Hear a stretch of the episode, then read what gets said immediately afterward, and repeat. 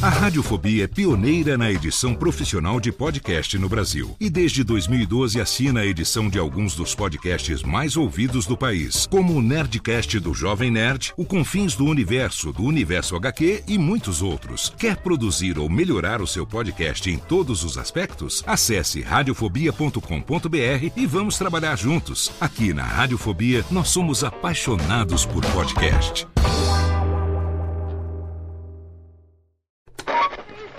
20 horas e 25 Sim, senhoras e senhores, está começando a partir de agora o primeiro Radiofobia. Hoje totalmente fenomenal, um programa especialíssimo apresentando para vocês. Radiofobia, senhoras e senhores!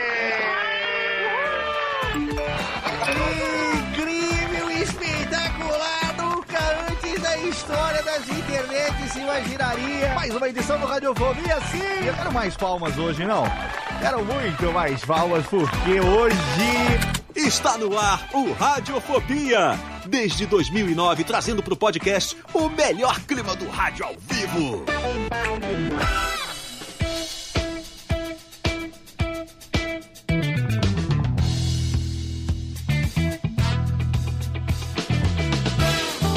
Saudações, ouvinte radiofobético. Eu sou Léo Lopes e tá no ar pela Radiofobia Podcast Network. Por mais incrível que parível, o último Radiofobia de 2021, pelo amor de Jaga. Sim, chegamos, sobrevivemos, estamos aqui encerrando o ano da desgraça de 2021. Que 2022 seja melhor. Já ficam aqui os nossos votos de feliz ano novo para todos os nossos queridos ouvintes que nos acompanham ao longo desses quase 13 anos, desde que esse podcast está aqui no ar, totalmente marotinho. E hoje nós trazemos para você mais um, pode, mais uma edição da nossa nova série Replay, onde a gente convida aqui os amigos que estiveram há mais de 10 anos no Radiofobia. Você já ouviu Balta, já ouviu a Rosana Herman e hoje é a vez de trazer aqui o meu irmão, que eu tô com uma saudade dele, que você não tem ideia. A gente vai atualizar tudo o que aconteceu na vida dele ao longo de 11 anos e meio. A última vez, não sei se foi a última vez, mas a primeira vez que ele teve aqui com a gente foi em maio de 2010. Maio de 2010, a gente gravou o Radiofobia número 30 com o nosso convidado e hoje ele está de volta. Mudou carreira, mudou foco, mudou muita coisa na vida dele. Eu até algum, alguns anos atrás, eu ainda frequentava a capital da Guanabara e a gente se encontrava, a capital da Guanabara, que é xará dele, onde ele mora, né? Mas a gente se encontrava ali uma vez por ano e tal, pra gente pô, comer ali o nosso bolinho de bacalhau. Vamos contar essa historinha barota daqui a pouquinho. Agora já não tem mais previsão de ir pra Guanabara tão cedo, a não ser que seja para encontrar com ele. E por falar em encontrar com ele, se tem alguém aqui que encontrou muito com ele durante a pandemia foi o nosso amigo Tiago Fujiwara, o pai das gêmeas, que descobri então que foi aluno do Guanabara no curso de Python durante a pandemia. Qual a chance, Tiagão? Pois é, Léo, tá, o mundo tá conectado, cara. E o mais engraçado é que quando eu vi o curso do Gustavo, Hum. eu falei, cara, esse cara passou na radiofobia, eu tenho certeza. Mas cara. lógico, você acha que não? A radiofobia, Aí- ó, radiofobia não existiria se não fosse por ele. Você não tá entendendo. Nós vamos falar Ô. daqui a pouco sobre isso. Mas É, se não não, fosse ia- graças a ele, esta bodega aqui jamais teria começado. Não, e você sabe o seguinte, Léo, se eu não tivesse conseguido emprego, eu ia estar procurando emprego ITI. Inclusive, ó, na época da. Olha, olha que legal que tá aqui. Na época da pandemia que eu tava tentando trocar de área, eu fiz o curso do Gustavo. E o Júlio, mandei um currículo meu pro Júlio pra ver se ele conseguia alguma coisa pra mim na área. Aham. Olha É aí, tá vendo? Acabou. Acabei voltando pra minha área de origem, pro turismo, antes do, de Uhum. ganhar algum tipo de experiência, mas ah, são duas pessoas que fizeram parte da minha história da pandemia aqui, cara. Olha aí, que excelente. Eu não sabia, não tinha ideia, só quando a gente marcou a pauta e gravou, você falou assim, cara, que legal, vamos bater um papo com ele. E você que lá em 2010, acho que em 2010, você não nem conhecia o Radiofobia ainda, né? Conhecia sim, bicho. Já conhecia?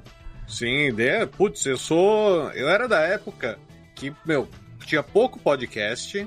E aí o que, que eu fazia? Eu pegava um monte de podcast, baixava naquele MP3 de, de camelô, que você conectava ele direto no, no computador. É, MP3 de pendrive. Já arrastava tudo ali, Nerdcast, MDM, Radiofobia, Papo de Gordo, PirataCast, era tudo num, num balaio só e ia gastando durante a semana, bicho. Exatamente, é. O radio, e o nosso convidado, ele é exatamente pioneiro dessa época. E você, meu querido Júlio Macoge, você também é pioneiro dessa época, não?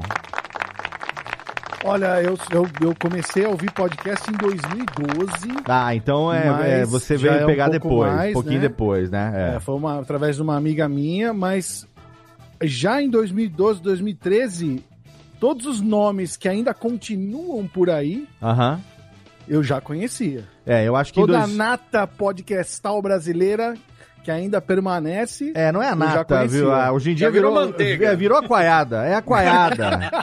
é aquaiada já. É o baixo, o baixo clero da podosfera brasileira. É. é o que sobrou aí até hoje. Inclusive, tô para gravar um programa agora no começo do ano que vai ser provocativo nesse sentido. Mas se tem alguém que lá na época que eu comecei em 2009 com o Radiofobia já era pioneiro já, olha, eu, o pessoal me conhece hoje por causa dos cursos, ensinando o pessoal a fazer podcast. Tive, né, lá em 2013 eu montei o meu primeiro curso online e tudo mais. Esse cara aqui já dava curso de podcast muito antes de qualquer pessoa falar sobre isso. A palestra dele, se eu não me engano, de 2010 ou de 2011 na Campus Party até hoje, é um dos vídeos mais assistidos no que se refere à questão de cursos de podcast hoje nas internet, mas a carreira dele mudou. O que está acontecendo hoje com o site do curso em vídeo? É com orgulho demais que eu recebo mais uma vez aqui meu irmão Gustavo Guanabara. E aí, Guaná? Aí, cara. Pô, eu tô aqui parado, pensando, lembrando das coisas, né, Léo? A gente já viveu tanta coisa. Não é? E, e, e um monte de gente, a gente vê um monte de gente falando assim, ah, mas o podcast surgiu no Brasil em 2020. é. é. Pois é, o podcast que a gente, você no caso, foi um dos caras que fazia podcast quando tudo isso aqui era mato, né, cara? Literalmente. É verdade, é verdade. Literalmente, é verdade. muito antes de se ter é, popularização. Ó, o Guanabara, ele fazia podcast ainda daquela época que a gente ouve o, o Jovem Nerd, o Alexandre o Dave falarem nas palestras deles lá, aonde, por, pela falta de ferramentas apropriadas, era um improviso atrás do outro, era uma busca constante de como fazer essa mídia que até então ninguém conhecia ainda, né, Guaná? Verdade, verdade. Era assim, a gente foi realmente abrindo espaço onde não tinha nada. A gente não tinha ferramenta. A única forma de gravar era pelo Skype. Né? É, é, é Hoje em dia a gente já tem um monte de coisa, a gente já tem equipamento, cara. Sim. A gente tem. Eu tenho aqui em casa, hoje eu montei um mini estúdio em casa não só para podcast, mas depois a gente vai falar sobre isso. Mas é, é, hoje a gente tem muito mais possibilidades, graças a Deus, não reclamo nada. Não sou daqueles que falam assim, ah, na nossa época que era bom. Não, não. Agora que tá bom, agora que tá fácil. Exato. Mas foi uma época gostosa, cara. E o que mais me deu saudade agora foi falar do bolinho de bacalhau, mano. Bolinho de bacalhau, lá de Realengo. Que eu tô com uma saudade de tomar aquela geladinha com você ali no bolinho de bacalhau. Era o nosso ponto de encontro anual, foi durante uns 4, 5 anos Sim. seguidos, né? Sim, e, puta, que saudade. Agora, ó, eu quero falar aqui, antes de começar qualquer coisa, já que veio à minha mente, antes que eu esqueça, o Guanabara, ele deveria receber um cachê vitalício de uma empresa chamada Zoom. Por quê? Porque foi o Guanabara que ensinou, que apresentou para a podosfera brasileira que existia um tal de Zoom H4N. Foi. Ninguém Nossa. usava gravador externo antes do Guanabara. Ninguém usava. Todo mundo ficava naquela tentativa e erro ou de você colocar duas placas de som num, num, num desktop montar um computador com duas placas de som, ou você começar a pegar um, um mixer pequenininho e botar um notebook externo e tudo mais. O Guanabara apareceu um dia numa Campus Party com um gravadorzinho compacto, conectou, tuchou dois microfones ali com cabo XLR, começou a gravar conteúdo ali. Ninguém conhecia o H4N antes das Campus Party 2010, 2011. Aí todo mundo. Hoje virou carne de vaca. Eu tô aqui no H6, né? Hoje em dia tem gente usando já o H8, que é aquele, aquela nave alienígena, que é o modelo mais novo e tal. Mas você lembra disso que todo mundo naquela Campus Party fazia fila, Guaná, pra, pra você apresentar um negócio que até então era desconhecido pela Podosfera? Verdade, muita gente usava aquela mesa Behringer. Você usava também, né? Aquela mesa Behringer com uma interface USB que você plugava. É, eu não cheguei, eu não cheguei a pegar ela. Eu, eu já comprei no modelo anterior, no modelo, é, no modelo depois daquela que ele uhum. já tinha o cabo USB atrás, a saída USB. Mas o Verdade. Tato e o Mauri, os meninos que começaram um pouquinho antes de mim, o Dudu, eles usavam o modelo da Behringer, daquela Xenix, Sim. que tinha que ter aquele adaptador USB né? Você ligava a saída da, do main mix da, da, da Behringer estéreo nessa saidinha. E aí o USB ia para o computador. E aí você veio com o H4N, que foi uma das, uma das revoluções, eu posso dizer, foi. afirmar com toda certeza, porque eu comprei, Guilherme Briggs comprou, comprou o H4N, comprou. tudo por culpa, inclusive não foi só por culpa sua. Foi no mesmo fornecedor que você comprou. Foi, você indicou foi. o cara na época para nós. Você lembra disso? Lembro, lembro. Eu lembro que o Briggs começou a. Ele decidiu comprar num dia que nós fomos na sua casa para comer pizza. Puta, aqui na Campus Party de 2011 ou 12. Tava o Tato. Tava o Tato. Não lembro se o Mauri tava. Não, tava eu, você e o Tato, a é. ex-namorada do Tato na época, e nós fomos eu, você, o Tato e o Briggs a gente é. saiu da Campus Party pra comer uma pizza na época que eu morava em São Bernardo, velho. Verdade, verdade. E hum. eu levei o gravador, dei na mão do Briggs, o Briggs, cara, isso aqui é coisa de outro mundo. Falei, aí eu passei o contato para você. Não lembro se você já tinha comprado. Ainda não tinha, comprei na mesma comprou, época. O Briggs é. também comprou no mesmo fornecedor. Foi com aquele H4N que eu gravei aquela brincadeira do Agnaldo Timóteo que, que a gente fez na sala da minha casa lá? Foi não, do... Foi, foi. No Sinto quando alguém te interessa. Foi aquela.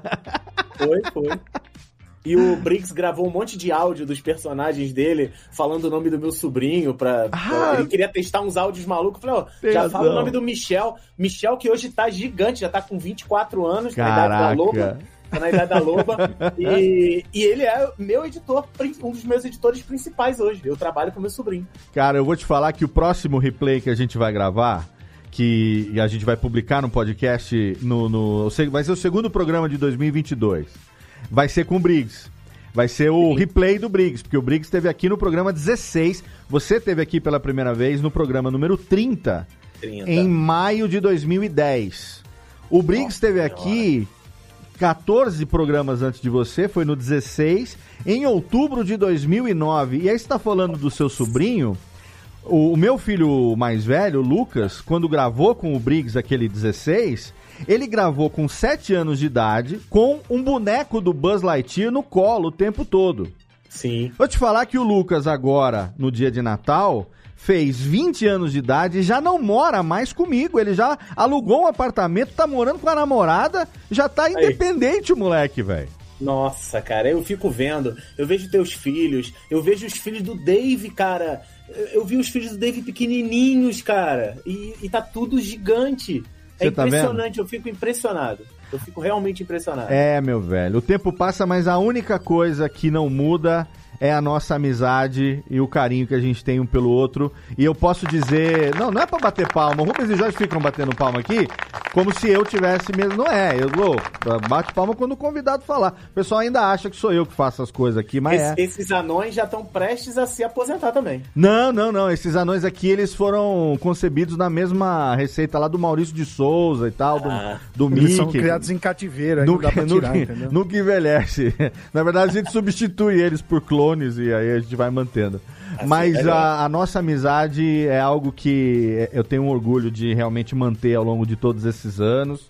É, a gente, obviamente, passou aí por esse período de pandemia que fez com que a gente né, não, não tivesse mais o contato tão próximo quanto a gente tinha. Mas a gente está aqui agora gravando esse episódio da série Replay para a gente fazer o update do que aconteceu na carreira, na vida profissional do professor Gustavo Guanabara ao longo desses 11 anos e meio? Porque, ô Guaná, você. Eu vou falar aqui pro ouvinte que está acompanhando agora, que eventualmente não pegou a Podosfera lá 10, 12 anos atrás. É, você foi um dos caras, acho que foi um dos primeiros caras, se não o primeiro cara, a ensinar a fazer podcast, a compartilhar conhecimento sobre produção e gravação de podcast. Tanto que eu falei na abertura, aquela palestra que você deu na Campus Party, se eu não me engano, de 2009 ou de 2010, ela continua sendo um dos conteúdos mais antigos que a gente consegue encontrar hoje, ainda online, sobre produção de podcast, né? Então, a minha pergunta inicial aqui é o seguinte: para quem não te conhece, o que, que você fazia lá naquela época e como que o podcast surgiu na sua vida, cara?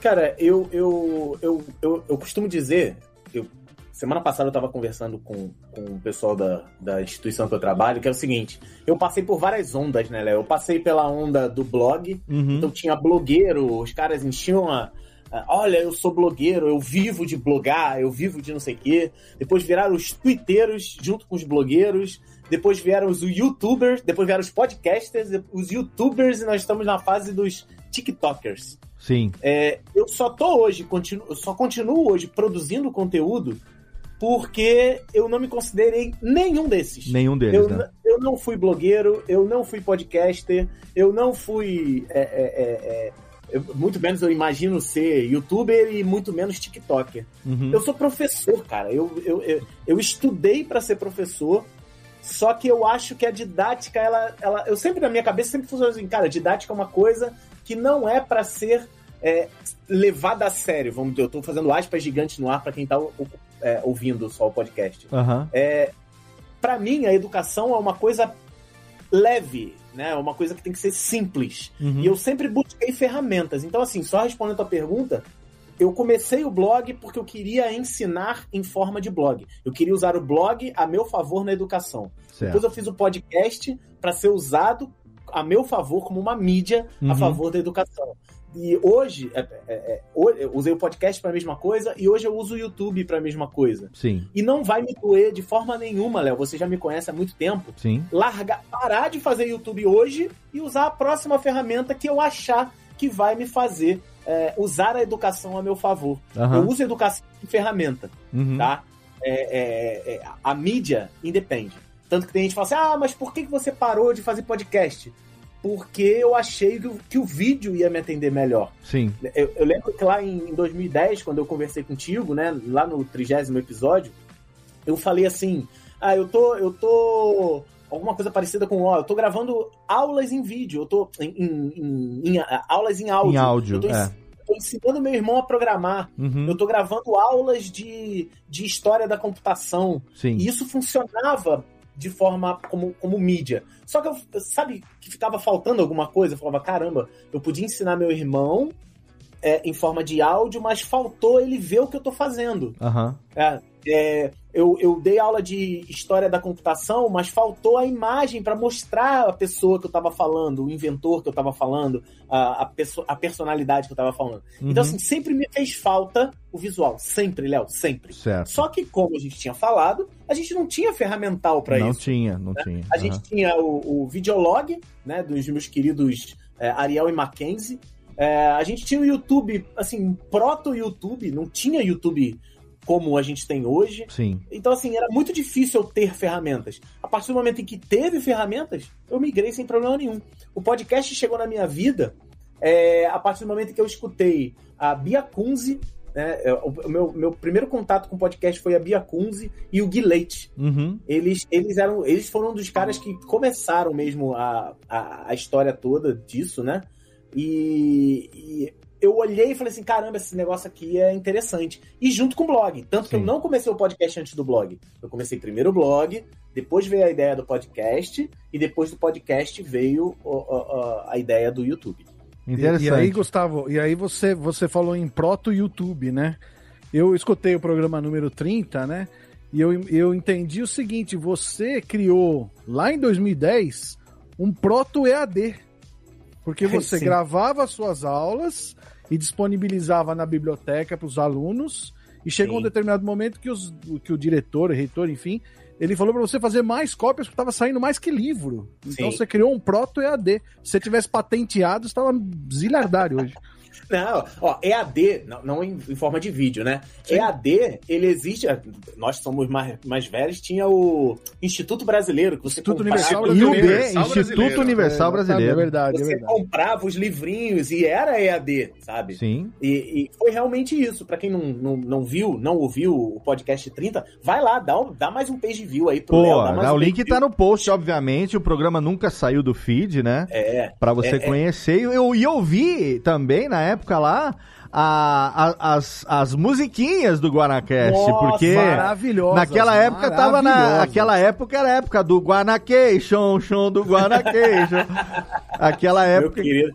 Cara, eu, eu, eu lembro, eu, eu gravei esse podcast com o Mal, cara. Sim. E o, e o Mal tava falando lá que tava estudando SEO comigo. Eu vou dar até uma notícia agora, Léo. Eu comecei já, há duas semanas atrás, Hum. a gravar um curso de SEO em vídeo agora. Olha Vai ser aí. lançado em vídeo. Tá vendo só? SEO. E já- E, é- e, ó, uma das primeiras pessoas que eu ouvi falar sobre SEO é, foi, o Guanaca, foi o Guanabara no Guanacast, porque ninguém sabia o que era SEO ainda. É, você tinha uma. uma, uma assim, não, não era popular você falar sobre isso. Aí o Guana, o Guaná veio com essa questão da necessidade de você poder ter um SEO bem feito para indexar legal, porque o mecanismo de busca ia ser o futuro, o cara jogar a palavra certa e cair no teu podcast, você poder, não só o podcast como o site, mas você poder indexar legal no Google, ser um dos primeiros resultados na busca. Ninguém falava disso naquela época e eu me lembro muito, Guaná, que o Guanacast é, ele era, ele tinha uma característica educacional muito forte, né? A gente ouvia isso, é, percebia isso nos conteúdos, inclusive nas séries que você tinha, apresentando novas tecnologias, apresentando novas ferramentas, e você construiu com o Guanacast uma legião de fãs que eu acredito que muitos deles devem acompanhar você no curso em vídeo até hoje, né? Sim, tem uma galera que fala assim: Nossa, eu te acompanho desde a época do Guanacast. Tem uma galera falando assim: Ah, eu te acompanho. O curso em vídeo surgiu em 2013, né? Aham. Anos depois do que eu conversei, que eu gravei contigo. Uhum. E muita gente fala assim: Nossa, mas eu, eu escuto você desde a época do Guanacast. Sim. É, a gente a gente estava com um projeto no ano pa- passado ou retrasado de pegar todos os Guanacasts, eu tenho todos eles, Uhum. e lançar em forma de é, é, formato de YouTube e podcast de novo Certo. colocar disponível. Só que aí eu comecei a escutar os podcasts e é, certas coisas que eram ditas não, eram, não seriam bem vistas hoje, sabe? Sim, com certeza. Então eu, eu abortei a, a missão e tá guardado aqui no meu backup e tá guardado no coração de quem escutou. É, isso eu aí. tenho aqui, eu tava vendo o meu HD aqui, eu tenho ainda muita coisa dessa época aqui. O, o, o, Thi- o Thiago falou, né? Foi o Thiago ou foi o Macode que falou do, do pendrive MP3? Sim, fui eu. O Thiago. Eu, eu tenho muita coisa ainda guardada dessa época, porque é, eu conheci a mídia podcast é, na na segunda metade de 2008. Eu não conhecia podcast antes disso. Quando eu conheci, aí eu comecei a ouvir praticamente só podcast, porque eu morava em São Bernardo do Campo e trabalhava na Berrine, em São Paulo. E eu tinha uma, um deslocamento diário que, dependendo do trânsito, ele podia variar de duas horas e meia, três horas, até mais, da ida de casa para o trabalho e da volta do trabalho para casa. Então, através do Nerdcast, que foi o primeiro podcast que eu conheci, eu fazia o quê? Num primeiro momento, eu queimava, eu, eu fazia o download pro meu, pro meu computador, eu queimava em CDR, Guaná. Queimava é. em CDR, tinha aquele parasol do carro, pesado de tanto CD que tinha. E a gente, eu tinha no carro um negócio que na época era a coqueluche da tecnologia, Top do top. que era uma. Como é que se chama? Disqueteira CD. Disqueteira. Disqueteira CDzeira, sei lá. Era uma parada que você colocava ou no porta-luva ou no porta-mala do carro, botava 10 CDs ou 12 ali. E aí você podia, pô, alimentava o seu rádio com aquele negócio. A negócio você passava num paralelepípedo, uma lombada, tum, do CD, dava aquela quebrada, travava direto e tal, mas era assim que eu consumia, entendeu? E o Guanacast foi um dos primeiros podcasts depois do Nedcast que eu vinha conhecer.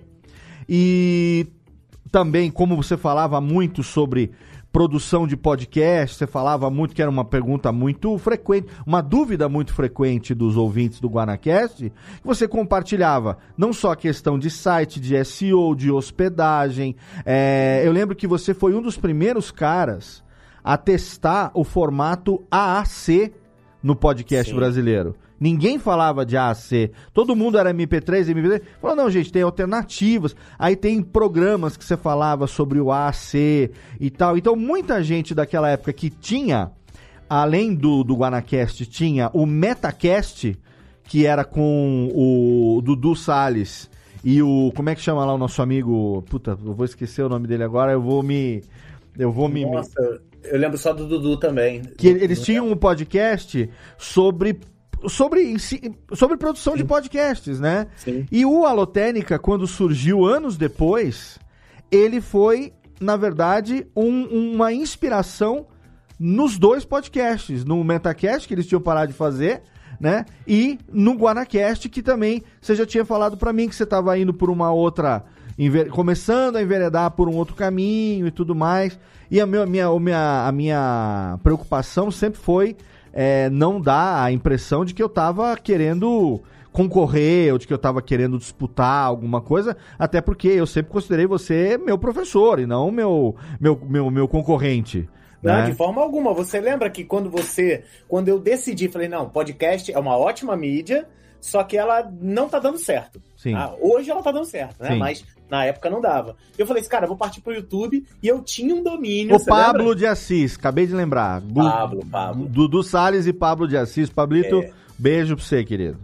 É, e, e eu tinha um domínio, lembra? Curso de podcast que Sim. você quer ter hoje. Hoje é- Curso eu- de podcast.com.br. Eu, passei ele pra você, não foi? Exatamente, exatamente. Foi, na verdade, é, não foi direto pra mim que você passou. Teve Não? um, teve um ouvinte, amigo em comum nosso, que pegou esse domínio depois de você e eu não me lembro o nome dele agora, mas eu tenho esse e-mail guardado. E ele depois falou: "Olha, eu vi que Ah, é? o domínio do Guanabara expirou, eu comprei. Se você quiser tá guardado pra você Ah. aqui." Depois que o Alotênica já tinha é, ido pro ar e tal. E hoje eu mantenho ele até hoje, o curso de podcast. Legal. Inclusive tem coisa nova sobre isso vindo por aí agora em janeiro. Maneiro. Então, é, é uma, é- que é uma. uma É, para mim, é o é uma momento, né, vertente. Léo? Hã? Agora é o momento, né? É, não, eu nunca parei de fazer, né? Mas assim, a hora de, de, de, é, mudar, digamos, atualizar as ferramentas, Aham. atualizar, atualizar o jeito de fazer, trazer também essa, essa nova onda também que o pessoal tá surfando agora, que é uma onda que eu acho que não vai durar muito tempo, pela Não, curva não dela, a curva é muito trabalho para pouco retorno, não é para muitos e tal, mas não quero entrar nessa seara aqui agora, mas sim, eu continuo fazendo isso até hoje e me lembro até hoje da famigerada palestra de podcast de Gustavo Guanabara, Sim. que rodou, nossa, durante muito tempo, né, Gu? É, o, o- o Ednei sempre me chamava para as Campus Party e falava: o que, que você quer falar de podcast? Aí Eu sempre tinha uma, um assunto, né? Eu já falei sobre educação, eu, eu- eu já, já fui a Campus Party para falar sobre educação com podcast, já fui para falar de um monte de coisa. Eu já fui para Campus Party para falar de tatuagem, eu comecei a fazer tatuagem. Sim. Mas podcast sempre foi o principal que eu ia, né, conversando. Teve aquele ano que vocês montaram uma ilha lá, um- uma, uma, uma bolha lá no meio e que Sim. gravou com todo mundo. Nossa, Campus Party foi uma, uma, uma coisa, foi um momento bem Foi no legal. ano do Cubo Geek, né? Foi, foi. Aquele foi cubo uma- lá patrocinado e tal, que também, muito mas show. a gente teve uma, o podcast teve uma relevância muito grande naquela época por conta dos nossos amigos ali, né, a Bia Granja e o, e o Ednei, né, e o Bob também, marido da Bia, que é, é, assim, a gente, o podcast era tão, entre aspas, incipiente ainda como mídia no Brasil, irrelevante, entre aspas, que nós fazíamos parte de um, de um apêndice das áreas de mídias sociais. Sim.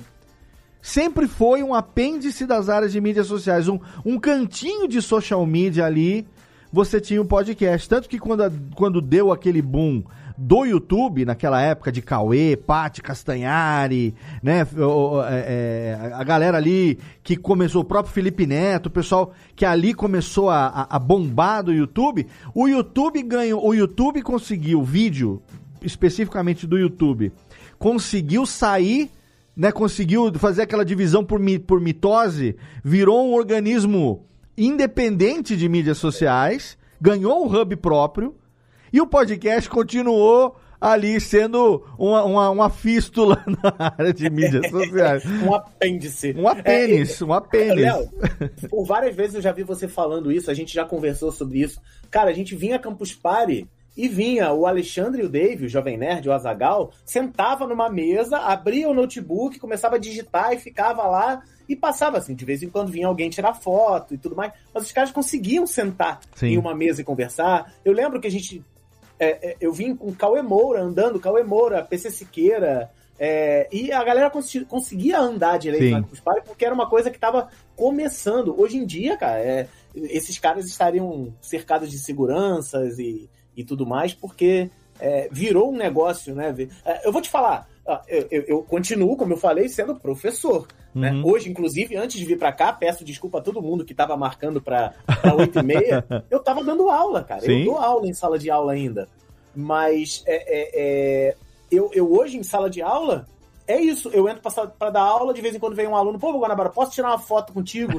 Que meu amigo não acredita que tu tá me dando aula. Aham. né? Porque você é youtuber. Eu falei, não, não sou youtuber, eu sou professor. Eu tenho um canal no YouTube que, graças a Deus, deu muito certo. Sim, A gente vai falar um pouquinho mais sobre isso, mas é, é, eu hoje vivo, eu não vivo mais de dar aula, hoje eu vivo de produzir conteúdo. Sim. É isso. Hoje eu, eu, eu, eu estou sendo professor barra empreendedor.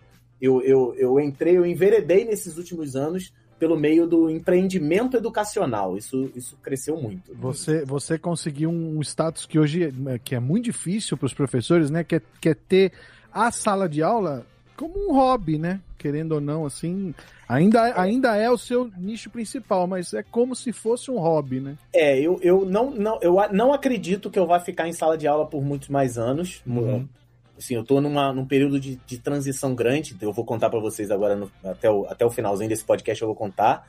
Mas é, é, eu vejo colegas que, grandes professores, tipo Noslen, são 3 milhões. Noslen é um professor de português, tem 3 milhões e meio de inscritos no YouTube, não dá mais aula em, em presencial. É, Karine, Karine Fragoso, de inglês, também não, English in Brasil. O Rafael Procópio, de matemática, também já não, mas dá. O, o Procópio pediu exoneração. Ele, ele era funcionário público aqui no Rio de Janeiro, Aham. pediu exoneração para poder viver de produzir conteúdo. E isso está crescendo muito. E aí veio a pandemia, filho. Aí a explosão foi gigante da, da- do EAD, né? Sim. Quem, quem, quem não sabia fazer EAD foi obrigado na marra A se fazer adaptar. EAD. É. Ah, Na marra. Ou era isso ou rua, né? É, o, o Thiago, né, ele acabou de comentar, ele trabalhava com turismo antes. Pô, turismo, né? O que, que você vai fazer com turismo? Né, durante a pandemia. Educação também. Quem não tinha conhecimento prévio de EAD, filho, tá sofrendo até hoje. Sim. E, e aí eu. Mamãe, mamãe sofre até hoje. Mamãe é É. professora, sofre até hoje. É complicado, cara. É complicadíssimo. Então, assim, hoje, quem tá empreendendo e tem um pouquinho de educação, né?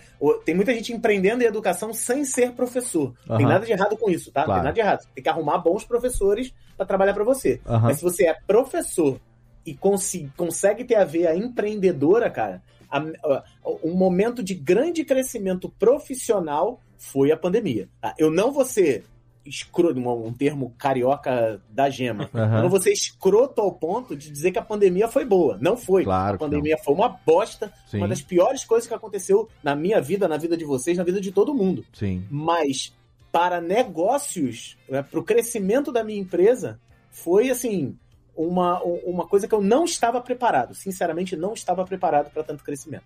É, inclusive o podcast que a gente está vendo hoje aí, o MesaCast, nesse formato, né, do Flow, do Inteligência Limitada, do Vênus e do Podpah e de tantos outros, é, ele só se consolidou nesse formato também durante a pandemia por conta disso. Sim. Né? A gente viu, eu que já trabalho profissionalmente com produção de podcast já desde 2012, quando eu abri a minha empresa lá em fevereiro de 2012 e tal. A gente vai completar agora 10 anos de, de Radiofobia Podcast Multimídia e já vai fazer. Eu falei pro Jovem Nerd esses dias, sabe que nós vamos fazer 10 anos? Eu falei, Caralho, 10 anos já!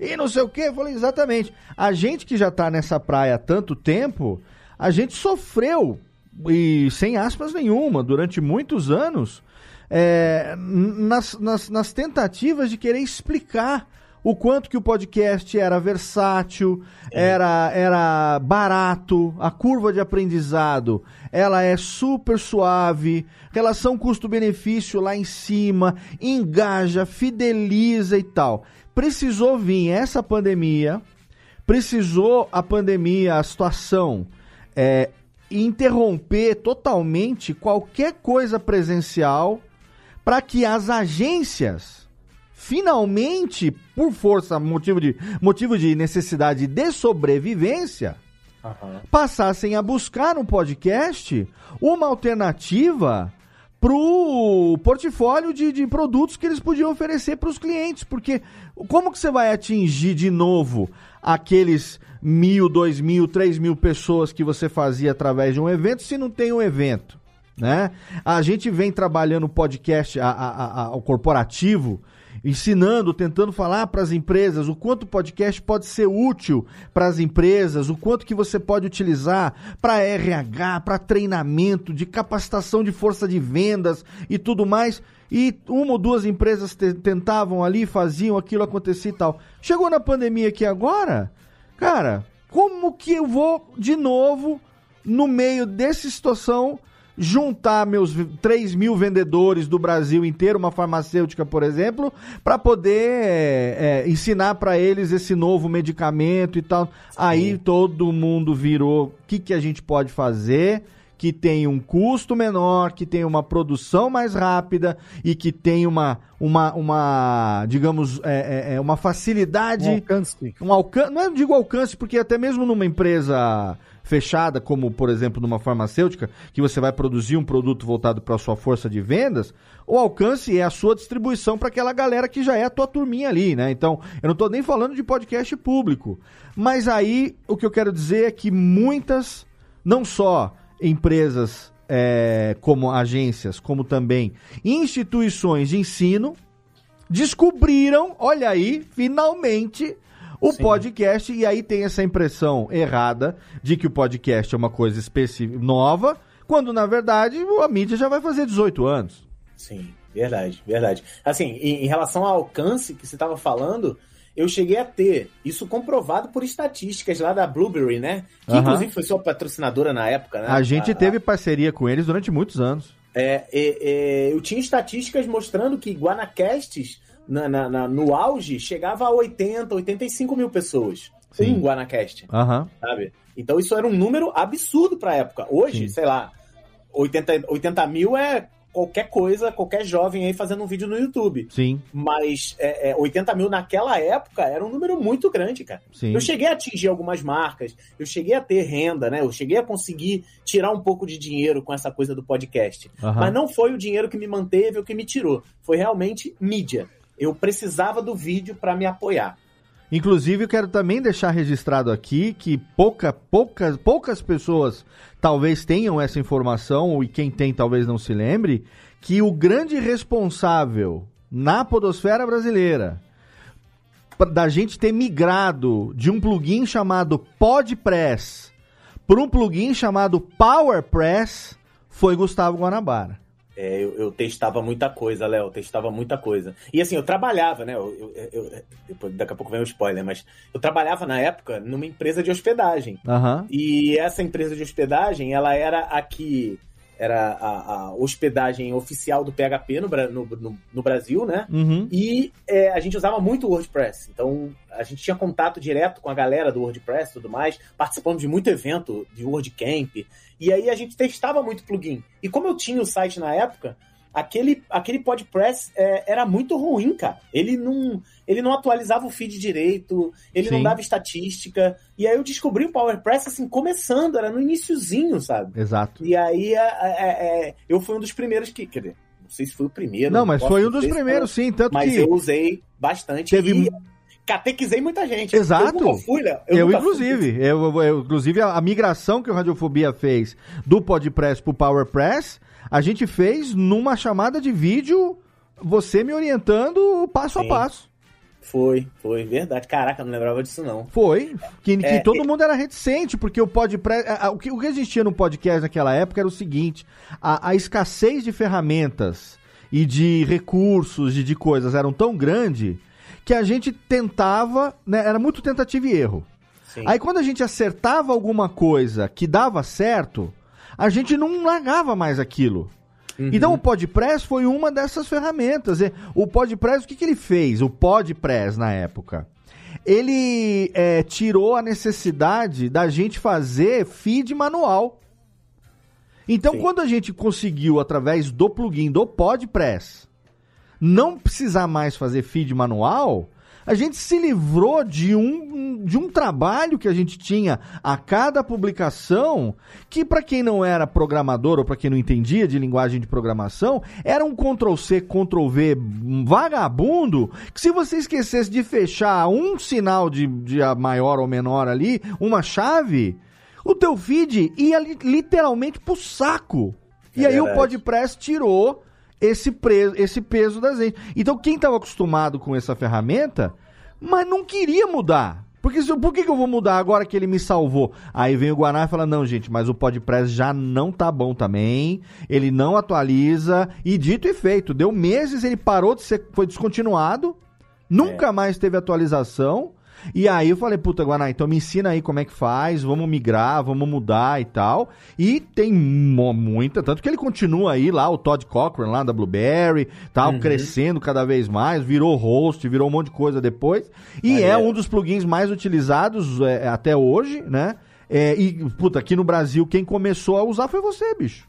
É, eu, é verdade. Eu lembro que eu descobri, quando eu descobri e vi que ele tinha um monte de recursos, eu falei, cara, o que, que as pessoas estão usando esse Podpress? Né? E eu, eu, eu sempre tive pra mim, Léo, é, você que tá ouvindo aí, às vezes pensa assim, ah, eu descobri uma coisa. Pô, não vou contar pra ninguém, vou ficar aqui no segredo, porque se eu não contar pra ninguém, só eu sei usar e eu fico preso aqui no meu segredo, sabe? só ele eu é vou meu, crescer é o meu trunfo. é, só eu vou crescer.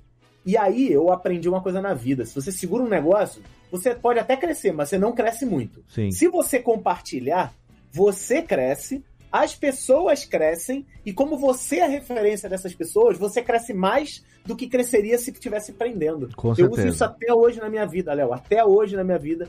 Tudo. O Thiago falou aí, né, do, do, do Python e tal. Cara, tudo na minha vida foi assim. Quando eu descobri a linguagem Python, é é uma linguagem de programação e tudo mais, como que surgiu o Python na minha vida? Uhum. Eu estava participando de um evento, eu sabia que a linguagem Python existia e tudo mais, mas nunca dei, nunca dei bola, porque para mim a linguagem que me interessava mais como professor e, e nesse início empreendedor da minha vida era o PHP, porque o PHP era a linguagem que a Hostnet utiliza. Sim. Aí eu falei, ah, pra mim PHP é o principal. HTML, CSS, JavaScript, PHP. Uhum. Essa vai ser minha essência. E aí eu ouvi um evento do Google, um evento. Isso já tava no YouTube, tá? Isso eu tô dando um pulo, na, um salto Aham. na história aí. É, eu tava num evento do Google e aí eles falaram. Alguém perguntou qual era a essência do algoritmo e tal. Eles falaram, ah, várias linguagens. O Google é feito de várias linguagens, mas a principal que dá inteligência pro Google é Python. Eu falei, putz, aí me acendeu essa luzinha. Aham. Na hora, eu comecei. Python. Quem tá falando sobre Python? Ninguém. Falei, putz, cara, vou fazer um curso de Python.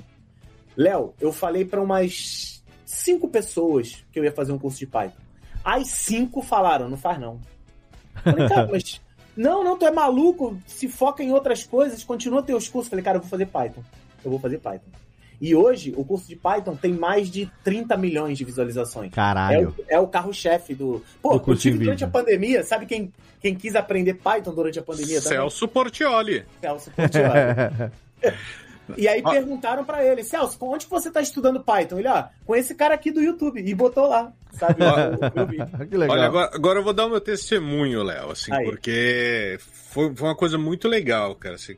Porque na pandemia é realmente isso. Turismo, onde eu trabalhava, dispensou 80% de todo mundo, todo mundo desempregado, sem a mínima perspectiva de tipo, quando que vai, vai voltar? Quando que as pessoas vão querer viajar?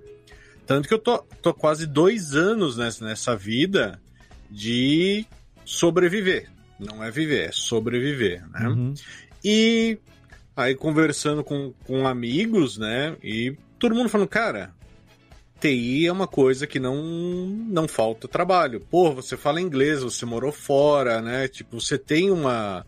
Eu, quando era moleque, assim como você, Léo, meu pai me deu um MSX também. Uhum. E aí, como não tinha só jogo, na época eu aprendi a programar, nem lembro se. Era basic, era basic. Basic. Uhum. E depois, quando eu tive um 486, eu fiz. Só que, sei lá, quando eu cheguei na adolescência, eu ainda sabia. Comecei a aprender HTML, um monte de coisa, e depois parei. Uhum. Fui trabalhar e parei com isso daí. E aí eu pensei, porra, eu já tinha um, isso daí um pouco no meu sangue. Eu gostava, né? Então vamos, vamos voltar e vamos procurar. E aí você se pega numa uma situação delicada aqui. Muita gente aqui sem emprego, muita gente tava numa incerteza. Eu vou pagar para um negócio que eu não sei se vai funcionar para mim? O que, que, que eu vou fazer? Comecei a procurar e pedir informação pessoal de, de cursos. Tem putz, um monte de gente que tem os cursos é, pagos, né? Que, que anunciam em podcast, não sei o que lá. Só que eu falei, poxa, cara, e se me fizer falta? E se eu não gostar, cara? Porque hoje em dia, sei lá, talvez eu não possa gastar 70 reais num mês num negócio que não, não vai me funcionar. Claro. Achei um curso, um aqui de, de Python, não sei o que lá. Minha ideia era tentar alguma coisa, não em Python em si, mas em Data Science. Uhum. E aí achei um curso que eu comecei a entender, só que a pessoa que dava o curso, ela não, não cativava. Aham. Ela é uma pessoa que sabia muito sobre o que ela estava falando, só que não tinha didática, parecia que ele estava lendo slide só e falando. E, e, puta, eu terminava as coisas, tinha os exercícios, eu não entendia como chegar nos exercícios. Aí flopei um curso, fui para um outro, blá, blá, blá. Até que um dia eu peguei mexendo no YouTube, eu coloquei curso, Python, alguma coisa, apareceu o curso do Guanabara. Uhum. E aí eu olhei, cara, foi bom, deixa eu dar uma olhada. E comecei, fui lá, procurei. Eu comecei, sei lá, já do, do módulo mais avançado, sei lá, acho que era de tuplas, alguma Aham. coisa assim. Quando eu vi, eu falei, puta merda, tipo, eu aprendi em 45 minutos uma coisa que eu tava batendo a cabeça fazia uns dois, três dias. E aí eu voltei do começo.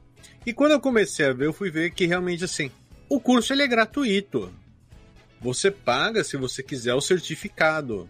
Aí. E era um preço assim super justos e ainda se você tirar três certificados, você pode comprar crédito para fazer três de uma vez. Então você pode fazer tal coisa. E aí, cara, eu fui e eu eu pirei, Simão, a gente conhece, trabalha não, eu não trabalho na área, né? Vocês que trabalham. A gente percebe quando uma coisa, quando o áudio é bom, quando a imagem é boa. E o, o Gustavo, eh, ele tem um lance assim de exemplificar de uma forma muito visual. Uhum. Então era com tipo um joguinho de videogame em 8 bits. Ah, ele mostrava um espaço, ó, isso daqui vai ser uma, uma lista. Então eu quero colocar uma coisa na lista, como funciona? Ficou muito intuitivo. E assim, os exercícios, a, a ordem com que a, a dificuldade era colocada, sabe? Nada era deixado por acaso. E uma coisa que eu gostei muito é que as pessoas pensam de, de maneiras diferentes, né? Aham. Então, às vezes, eu chegava numa solução num problema, e aí quando eu ia ver a correção, a do Guanabara era outra. e aí e ele falava, falava, cara, se você chegou de outro jeito, tá bem. O importante é estar rodando o programa. Ele falou, a minha forma de pensar é isso. Tanto que quando eu fazia uma conta de porcentagem, eu fazia 10% de 70. Aí eu fazia, sei lá, vezes 70 dividido por 100. Uhum. E aí foi o Guanabara que me ensinou, foi, põe 0,7. Vezes 0,7, é. Uhum. Eu não sabia, e eu tipo, barbado, assim. E uma coisa que eu percebi que foi muito legal é que quando eu entrava nos comentários do, do curso, era uma, era uma sala de aula também, porque ali tinha muito aluno colocando, ó, oh, eu achei, eu cheguei de, dessa forma no, na resolução do problema. Ah, eu tô tendo dificuldade com isso. Alguém me explica de uma outra forma? E muita gente colocando, eu vim fazer o curso durante a pandemia. Vim fazer o curso Sim, durante legal, a né? pandemia. Né? Isso é legal. Isso eu achei incrível. E eu achei, assim, é, o mais legal foi isso. O lance que ele falou de não segurar o conhecimento, de você expandir, de você compartilhar, é algo que eu acredito e que muitas vezes me entristeceu na pandemia, assim, porque eu via muita gente, e isso talvez no, no feed do Instagram de vocês aconteça toda hora, tipo, curso grátis de como fazer bolo caseiro, curso grátis, uma semana, semana de aula, babá. Uhum. E aí a pessoa vai, toda noite ela reserva um tempo. É. E Mas não é, vai... não é grátis totalmente, né? É isso que é Não é. E aí ela ensina alguma coisa por sete dias, mas ela ensina bem o básico e fala: agora, se você quiser aprender, se você quiser ganhar dinheiro, agora você isso, paga, legal. Aí você tem que pagar em 500 reais e é não sei o que lá. E aí é um balde de água fria, porque, cara, quando você tá numa situação de desespero, sabe, envolvendo dinheiro e, cara, é, é muito, eu acho muito complicado você, é, sim, ganhar dinheiro com a não ganhar dinheiro, mas assim, é, não respeitar a fé de uma pessoa, o desespero de uma pessoa, porque a pessoa está procurando às vezes uma solução e ela quer isso, ela está procurando alguém que, que ensine ela, alguém que dê um empurrão. E o curso do Gustavo, ele, ele tem para todo mundo, tem para o cara que quer o Python, tem o cara que é HTML e puta, cara, assim, eu não tenho palavras para agradecer, cara. Porque para mim foi incrível. Eu não consegui entrar na área. Eu ainda sonho muito com isso. Eu falo para minha esposa que eu queria ter mais tempo para poder me dedicar a estudar. Eu às vezes quando tô na sala mexendo no celular, eu coloco alguns cursos seus para ficar ouvindo, principalmente para para desbloquear uh, o meu jeito de pensar, né? Porque eu, eu aprendi muito com você que Programação não é você saber os códigos, mas é sim você saber como resolver o problema. E para mim abria, cara, era tão gostoso fazer tuas aulas. Por exemplo, eu entendia depois, puta, eu sou gamer desde de moleque. Eu falava, caramba, um cara que ele programa um jogo, ele pode colocar num baú, tipo, ó, no baú tem uma espada, um escudo e um cajado. E eu posso roubar, roubar entre aspas, falar assim, if, se o cara já tiver uma espada, então vai vir um escudo. Se ele já tiver tal coisa, aí sobre, tipo, random, não sei. Cara, e hoje eu enxergo o mundo de outra é. forma, porque eu vejo que o, o, quanto que tem a programação por trás das coisas, né? Sim. Tudo. E, cara. cara, você me tirou da ignorância digital, porque legal. Foi, foi, muito legal, assim. E é legal isso, é de que a pessoa ela tem esse conhecimento de graça. Se ela não quiser, ela não paga, ela não tira o certificado, mas você pode ter ajudar. E eu vi durante a pandemia que tinha um curso, acho que era para para jovens de baixa renda, alguma coisa assim, que depois acho que iam ser contratados, não sei se era por um banco, por um mercado, assim. É, o Bradesco, eu acho, se não me engano. Puta, cara, eu achei demais. Eu falei, cara, ele tá dando oportunidade, às vezes, para um moleque de 16, 17 anos, cara, que ele pode chegar com uns 20 anos ajudando a sustentar uma casa, Sim. sabe? Ele não Sim. vai passar metade da dificuldade que muita gente passa. E ele tá tendo esse acesso gratuito, né? Não tá sendo algo que o Guanabara tá fazendo para ele ganhar status. Porque você entra depois no, no Instagram do Guanabara, não tem nada. Ele não se promove, não, não faz porra. Mas meu, isso, né? isso é que é foda, cara. Do Guaná é uma característica que sempre me cativou e foi uma das coisas que, é, quando, eu quando eu falei que eu fui inspirado pelo, pelo Guanabara para fazer o Alotênica, que é um podcast que, ah, eu não sei no momento da publicação desse programa aqui, provavelmente já vai ter ido ao ar o episódio número 99 do Alotênica, é, que foi o último. O último Alotênica foi o 99.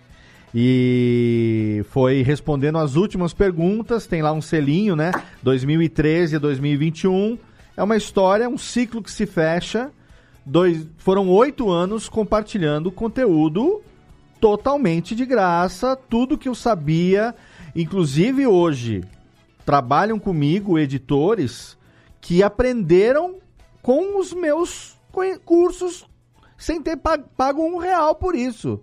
Né? Um dos exemplos mais é, recentes é o Du, que está com a gente já vai fazer um ano e meio, quase dois, que o Du Sierra, que é um excelente editor, que encontrou comigo no evento, o último evento presencial que a gente teve, que foi o evento da, do Spotify for Podcasters, que aconteceu uhum. lá em novembro de outubro, novembro de 2019 e ele veio encontrar comigo, todo emocionado. Ele, eu vi que ele tava assim: chego, não chego, chego, não chego. O Guaná sabe como é que é, né? Você tá num é. evento, aí tem aquele, aquela pessoa que você vê que tá ali querendo se aproximar de você, mas. E a gente, a, a gente nunca teve estrelismo, a gente nunca teve nada disso. Sempre foi, pô, vem cá, meu irmão, me dá um abraço aqui. Porra, que que, que, que é isso, né? E aí ele veio falar, falou, cara, eu tô emocionado porque é, eu queria só te dizer, que te agradecer, isso que o Thiago tá fazendo por você agora, né? Quero te agradecer, porque tudo que eu aprendi de edição de podcasts foi com o conhecimento que você compartilha ao longo desses anos na internet. É, e eu hoje vivo de edição. E se eu mudei a minha carreira, e se eu hoje tenho um trabalho, eu quero agradecer você porque eu consegui fazer aquilo que eu gosto. Aí, puta, falei, cara, eu tô fazendo, é, fico muito feliz que isso tenha tido esse, esse impacto positivo na sua vida. Falei, cara, e assim, me manda um portfólio por e-mail, me manda. Quem sabe um dia a gente não vai trabalhar junto? E hoje esse cara tá aqui na minha equipe, trabalha junto com a gente e edita, já edita podcast pro Jovem Nerd, edita podcast pra Cisco, edita podcast pra, pra Prontimed. O cara tá aí, hoje trabalha junto, hoje faz parte da minha equipe. Entendeu? Então você imagina se eu fosse falar: não, não, não, eu vou te dar aqui uma pílula. E aí, se você quiser depois comprar o, o pacotinho inteiro, aí, aí, 500, aí como o Thiago falou, 500 reais pra você. Cara, isso não. Assim, o cara pode até ganhar um pouco de dinheiro ali naquele período, mas isso não sustenta uma, uma carreira a longo prazo de um, de, um, de, um, de um produtor de conteúdo, bicho. Ô, Léo, eu consigo, eu costumo dizer o seguinte: quem vende curso enganando aluno, vende uma vez só. Exato, é exatamente. É, aí ele vende uma vez para aquele grupo que ele conseguiu enganar. Isso. Depois ele tenta enganar outro grupo e vende uma vez. Aquele grupo que comprou primeiro não vai comprar nunca mais. E não então, vai fazer propaganda positiva também não. dele. E vai chegar um momento em que você vai parar de vender, porque você já não consegue mais atingir pessoas para enganar. Então, assim, eu, eu, eu, Nossa, Thiago, obrigado mesmo pelo seu relato. Eu que agradeço. Eu, eu, eu sei, eu fico muito feliz, cara. Eu hoje eu faço conteúdo para isso, tá? Eu faço conteúdo para ouvir, não para ouvir, para chegar a pessoas como você e tentar ajudar. Claro, não ajudo com tudo. É, eu sei que eu só trabalho a parte básica, mas esse é o objetivo. Porque, assim, na minha área, eu percebi que muita gente estava desistindo. É, é Léo, você me permite só retomar, porque senão eu não vou Não, conseguir. não, vai lá, manda é, ver. Eu, eu, vou retomar exatamente aquilo que você falou no início, é o que, que aconteceu de novo na vida dele. Sim. Tá? Peraí, vamos fazer o seguinte, vamos fazer o seguinte, Sim. vamos fazer o bloquinho aqui de, de recadalhos, Show. e aí a gente volta com o histórico do que aconteceu nesses últimos anos, desse ponto em diante. A gente faz aqui o nosso momento do xixi para quem está assistindo ao vivo no YouTube, youtube.com/barra radiofobia. Você, se você está ouvindo aí não sabe ainda, você pode participar lá do nosso grupo no Telegram, que também é de grátis. Vai estar tá toda essa galeria barotia ali. Você fica sabendo das gravações ao vivo. E você também pode não só ouvir o podcast, como pode acompanhar e mandar pergunta, como a galera já está fazendo aqui através do chat. A gente faz um bloco rapidinho para mandar os recados, porque sim, esse programa aqui não é campeão de audiência? Não é. Mas ele está aqui há quase 13 anos no ar e ainda tem um certo ticlinzinho aí, aí para poder garantir pelo menos a hospedagemzinha mensal. Então a gente vai ali pro nosso bloco de recadalhos e já já a gente volta com o meu irmão do coração, Gustavo Guanabara, hoje na edição replay do seu Radiofobia, aliás.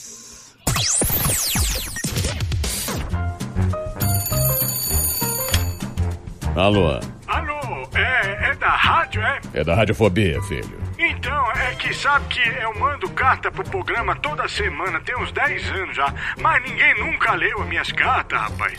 Carta, lindo, sério? Em pleno século XXI? E você ouve onde? No gramofone? Mas não tem nenhuma carta por aí, não, é? Ah, eu queria tanto ouvir o meu nome no programa. Tá, e qual é a sua graça? É Ostrogésilo. Ostrogésilo.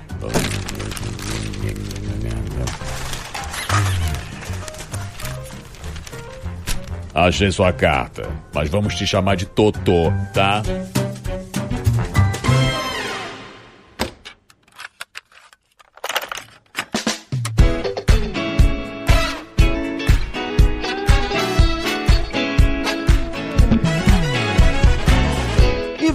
Rapidamente para essa nossa última sessão de recadalhos de 2021. Obrigado, meu querido ouvinte, você que acompanha a gente há tanto tempo, você que conheceu a gente agora recentemente. A gente está aí às vésperas de completar 13 anos no ar agora em março de 2022 e a gente continua aqui nesses 13 anos produzindo graças a você. Então, muito obrigado a você que nos acompanha, que nos prestigia, a você que faz parte ali do nosso grupo de ouvintes, produtores e apresentadores no Telegram t.me barra Radiofobia Network. Você pode entrar lá agora, participar com a gente de graça. Vamos começar 2022 em altíssimo astral, com a esperança lá em cima de que esse ano vai ser muito melhor do que os dois últimos anos que passaram. Sempre agora com muito cuidado, imunizado, vacinado. Se você não se vacinou ainda, vai vacinar seu lazarento. Tá esperando o quê? Porque a gente precisa se unir, todo mundo com consciência social também, para que a gente consiga ter uma qualidade de vida minimamente aceitável daqui para frente nessa nova realidade que a gente vai enfrentar. Obrigado, muito obrigado a você que nos acompanha. Quero agradecer também aqui a HostGator, nosso parceiro de hospedagem, que está com a gente aqui há 11 anos. Vamos agora para o 12 ano, apoiados pela HostGator, uma parceria de longa data que eu recomendo sim para você não é só a contraparte do spot comercial pela parceria de hospedagem, não. Se não fosse um serviço de qualidade, eu não teria todos os meus sites lá desde 2010. Então eu recomendo realmente para você que quer ter um site, que quer fazer um upgrade na sua hospedagem, entra agora lá no nosso site radiofobia.com.br/podcast vai lá no rodapé, tem um bannerzinho ali hospedado por HostGator, ou então na postagem de qualquer episódio tem o banner também lá com o Snap, que é o mascote jacarezinho, mascote da HostGator, e através desse link você garante até 60% de desconto na assinatura do seu plano de hospedagem de HostGator. Tem para todos os tamanhos de projeto, servidor compartilhado, dedicado, servidor de VPS, tem tudo o que você precisa, inclusive ferramentas que facilitam demais a publicação do seu site em poucos cliques, sem precisar de conhecimento prévio de programação, de PHP, de CSS. As ferramentas da HostGator te ajudam bastante. Então, se você quer fazer como a gente, ser feliz, é só você entrar lá e assinar com até 60% de desconto. Eu quero agradecer aqui, hoje é só gratidão, é muito rápido esse nosso bloco aqui hoje, para realmente manifestar que eu estou muito feliz, muito feliz de chegar final de 2021 com saúde, muito feliz de ter podido passar o Natal agora no último final de semana, com todo cuidado, com todos os protocolos, todo mundo imunizado, mas de volta depois de dois anos, num momento de celebração. E eu quero que você também Faça isso e agora receba 2022 junto com aqueles que importam na sua vida. Procure deixar as mágoas para trás. Perdoa quem te magoou, você também aí peça perdão pelos seus erros, porque a vida é curta e preciosa demais para ser pequena, já dizia meu grande mestre Rubens Sensei, a vida é curta e preciosa demais para ser pequena. Então, feliz 2022 para você. Obrigado pelo seu download, obrigado pela sua audiência e fique agora com a segunda parte desse Radiofobia Replay hoje, especialíssimo com meu querido irmão Gustavo Guanabara. E é claro, a gente se vê no comecinho de janeiro, porque tem o nosso tradicional crossover, a nossa surubiga podcastal de ano novo, e a gente vai ter aqui ninguém menos do que Aline Diniz e Michel Arouca, um crossover com o podcast Falando de Nada para começar 2022 em altíssimo astral. Feliz ano novo, um abraço na boca e ouve aí o resto desse papo com o Guanabara aqui no seu Radiofobia, aliás. Radiofobia. Radiofobia. Radiofobia. Radiofobia. Radiofobia.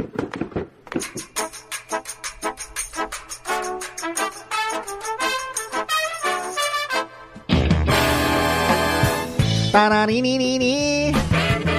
Tamo de volta aqui falando com o meu irmãozinho Guarabara. Tamo de volta no Radiofobia, último programa do ano. Podia ser o último da vida, mas não vai ser não. Você aí tá achando, tá torcendo pra que nós acabe, nós acaba o ano, entra ano, entra pandemia, sai pandemia e nós continuamos aqui, que nós estamos osso duro de roer nessa bodega. Exatamente. Não recebemos nada de, de, de, de, de, de Cadê, Técnica? De ticlin aqui, mas é muita alegria envolvida nesse processinho. E nós estamos aqui, na verdade, enquanto tiver discernimento, como diz o Guanabara, para continuar coordenando três telas ao mesmo tempo e 40 coisas aqui, nós vamos tocando. E, na gente, e a gente tem hoje a presença do meu irmãozinho Guanabara, mais uma vez. Pra gente, agora sim, Guaná, voltando aqui do nosso intervalinho, você retomar daquele ponto que a gente tinha parado ali, porque é algo que eu acho que é muito legal a gente compartilhar também aqui com o nosso ouvinte, é essa transição, como foi Sim. que se deu, né? E o mais legal, Léo, é que assim, teve a minha transição que você vivenciou uhum. enquanto você estava vindo ao Rio e você estava vendo isso acontecer, Sim. e tem a transição que você ainda não vivenciou, pois que é. foram os últimos três anos. Então, é, é, eu, eu, vou, eu não contei isso para você, mas vou ter a, o grande orgulho de contar a partir eu de me agora. Lembro, eu me lembro, assim, da transição do podcast pro curso em vídeo. Sim. Eu me lembro de você tendo começado a, a, enquanto trabalhava na empresa de tecnologia, você ter começado a dar aula. É, não só o seu canal começou a crescer uhum. e desenvolver parte de programação e tal, mas você também começou a dar aulas presenciais. Eu lembro que você fazia um curso de formação, acho que de academia militar, Sim. do governo do estado do Rio, algumas coisas assim que eu me lembro. É, aí. E aí teve um momento que a gente pa pausou o update ali, né? Então, uhum. o que vier agora para mim também é novidade. Mas para contextualizar também pro ouvinte, é, eu queria te pedir para voltar um pouquinho no tempo e Sim. explicar como foi o processo de decidir parar com o podcast que era uma. É, era um querido da Podosfera Brasileira. Sim. Não só você é um querido do, do, da, da Podosfera Brasileira, mas o teu produto, o teu canal, o Guanacast, ele é, evangelizou muita gente no podcast. Ele, ele, ele construiu, digamos assim, o início assim como o meu, de muita gente também que começou o podcast naquela época. E ficar sabendo que você não ia fazer mais, para muitos foi um choque, porque as pessoas não entendiam e essa sua mudança de foco profissional, né? Para mim foi também, Léo. Foi muito difícil para mim largar as coisas. É, você começou esse bloco falando, ah, você aí que tá querendo que a gente acabe, você aí que já não acha que é tão bom. Cara, quantas vezes você escuta, Léo, assim, ah, meu radiofobia é, já foi bom, vocês é. mudaram muito. Né? Antigamente é que era bom. Eu escuto isso todo dia. Léo, Teve um cara, dia. Ah, decano da podosfera brasileira, que eu não vou falar o nome dele aqui agora, para não ser obrigado a, a justificar depois, que entrou de vez uma vez aqui numa gravação ao vivo e teve a pachorra de mandar num chat do YouTube o seguinte: Caralho, 2021 e o Léo continua fazendo esta bagaça? Sabe? A vontade que dá, não dá fazer, cara, tu não paga minhas contas, bicho, vai te é. foder. Me deixa não. fazer aqui minhas coisas, cara. Eu, eu, eu, eu sempre fiz podcast, porque eu adorava podcast, envolvia a minha família, você sabe disso, né? Eu gravava com meu irmão, Sim. gravava com a minha irmã. Inclusive, meu irmão, tu sabe de onde meu irmão tá, foi parar? Não, o Rafa? O Rafa tá morando em Israel, cara. Que isso, bicho? Foi pra Israel. Ele casou com uma descendente e foi tá em Israel. Foi embora. Caraca, e a sua irmã que é engraçadíssima também nos A podcasts? Elaine continua, Elaine. professor- continua professora de biologia, mas professor é a mesma coisa que turismo, né? É, É. Na pandemia, né? E ela não era uma professora 100% digital e tal, então as coisas estão bem difíceis. Mas, assim, graças a Deus a minha vida deu uma reviravolta que eu consigo ajudar a minha família hoje, sabe? Seu Bahia, como vai ser o Bahia? Graças a Deus, muito bem, tive com ele ainda agora.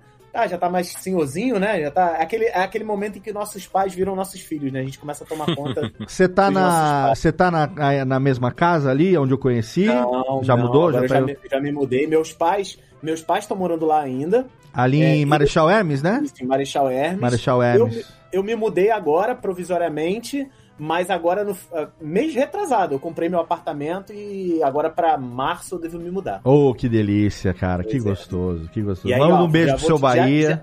Já, já te chamo já de préviamente. Quando você vier pro Rio de Janeiro, a gente vai tomar aquela tua geladinha que eu não bebo, né? Mas você Sim. tomar tua geladinha Pô. ali pertinho da praia. Ah, moleque, tá combinado, não, bola. combinado. Não, agora quando Já eu for pro Rio de Janeiro de novo vai ser só pra passear.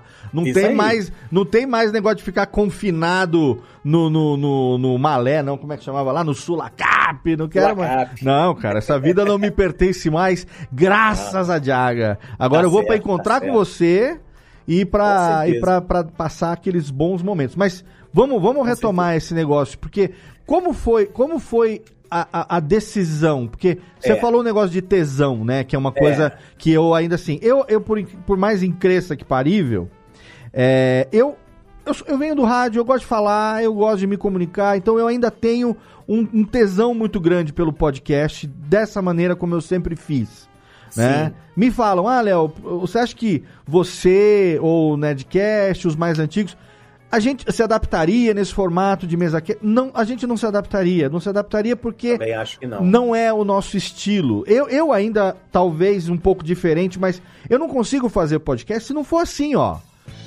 Com musiquinha aqui, tenenene aqui tocando, a Isso é- técnica é vem demais. batendo palminha, é rádio, só que em vez de estar num transmissor de AM ou num transmissor de FM, a gente está online. Os meninos lá do Jovem Nerd, o Jurandir, o pessoal já que tá aí há muito mais tempo, cara, a gravação bruta desses programas é uma merda, velho. Eu edito há quase 10 anos, eu vou te falar. A edição dá o ritmo, corta os erros, corta a gaguejada, deixa só o que valeu. E é um produto que ainda demanda, o Nerdcast eu vou falar, ainda demanda de 20 a 30 horas de edição por semana, cara. É brabo. Pra, é brabo. pra chegar naquele produto que todo mundo tá acostumado a ouvir. Então, se botasse em volta de uma mesa, como é hoje esse formato de mesa cast, todos nós temos a certeza de que seria uma decepção pra quem ouve. E eu me perguntar assim, nossa, cadê aqueles caras? Uhum. Porque é um a gente outro- não é tão legal. A gente não é tão legal. A gente não é, é um outro produto. É um outro produto. E aí, É. o Guanacast era um produto muito querido e você fez aquilo que todo pai precisa fazer em algum momento, como eu fiz agora, que é deixar o filho ir. Exato. É, verdade. E assim, o legal é que eu não fui embora assim, ele começou a decair, decair, decair. Não, eu fui embora quando tava bom, sabe? A galera tava. é, não tinha nada a ver com o público, não tinha nada a ver com o meio. Tinha a ver exatamente com o que você falou, tesão por fazer. Eu tava muito cansado. É, é, uma coisa da minha vida, que como se falou, eu comecei a fazer um trabalho para o governo do estado do Rio, é, que é uma fundação do Rio de Janeiro, para levar universidade para cidades do interior. Então eu saía do Rio de Janeiro toda semana, ia para Angra dos Reis dar aula, é, é, parte presencial, parte online. E aí, como eu nesse momento eu comecei a aprender a dar aula online. E o Guanacast estava rolando, tá? Aham. Enquanto isso, o Guanacast estava rolando. O Guanacast ele acabou em 2012. É, e o, eu entrei nessa fundação, a Fundação CCR, aqui no Rio de Janeiro, em 2010. Então eu Certo. fiquei dois anos fazendo podcast e dando aula com EAD.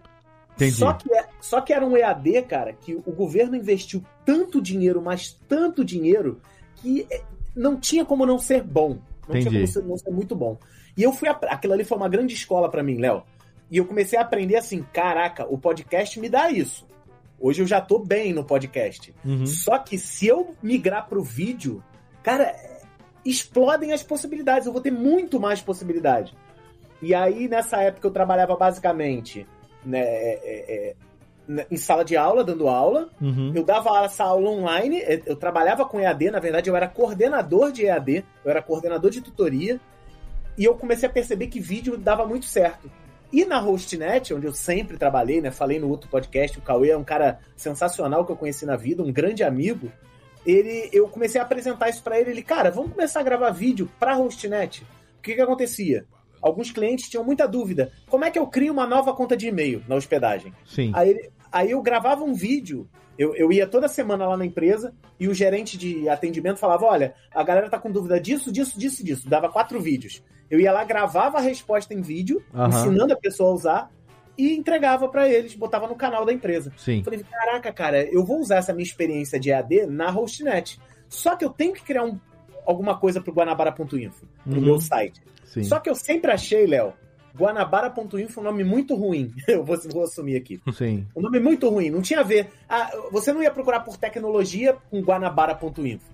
E aí, um dia, um dia procurando, eu achei o domínio curso em vídeo. Eu falei, caraca, cara, eu vou comprar essa parada. E comprei o curso em vídeo. Normal, comprei o domínio. Aham. E eu já comecei a ideia fazendo o seguinte: no- nos espaços, é, é, a Hotnet tinha um estúdio, um, um mini estúdio, e eu tinha o horário para poder usar esse estúdio. Eu gravava os vídeos dele, deles, e gravava uns vídeos para mim, Uhum. para ir aprendendo a, a dar aula. E eu comecei a gravar um curso de HTML, Sim, né? eu lembro disso. que eu cheguei a postar até no, no, no Guanabara.info, o iniciozinho dele. Eu lembro disso. Foi na época que você chegou até a gravar alguns episódios ainda do Guanacast nesse estúdiozinho da Hostnet. Isso Você, aí, você teve, teve aí. um período que você fez essa transição, eu lembro até. Exatamente. O pessoal, Eu- você eu- fazia lá as duas coisas, né? Sim, fazia os dois. Então, assim, essa minha experiência com o CEDERJ, né, com, com, com a Fundação CCERJ, me ensinou muito bem o que que é uma boa EAD, né, Uhum. porque existe a EAD boa e existe a EAD bosta. Sim. Assim como tudo na vida, né? É, e aí eu tava aprendendo na melhor escola de EAD do Rio de Janeiro. Eu aprendendo, vi- vivenciando, né, não tendo aula. Uhum. Vivenciando, apanhando todo dia e aprendendo. Falei, cara, eu vou, eu, eu vou fazer o seguinte, eu tenho um plano de... Isso era em 2011 no ano que vem eu vou largar isso e eu vou empreender em EAD, eu vou criar coisas em EAD. certo. E aí eu pensei o seguinte, aquilo que o Thiago estava falando, eu não vou cobrar do meu aluno. Quanto que seria cômodo para eu ganhar por- em seis meses? Eu botei assim, pô, seria cômodo eu ganhar 60 mil em seis meses, 10 mil por mês. Para mim seria um valor muito cômodo. Certo. Falei, pô, quanto eu tenho que vender de curso para ganhar 10 mil por mês?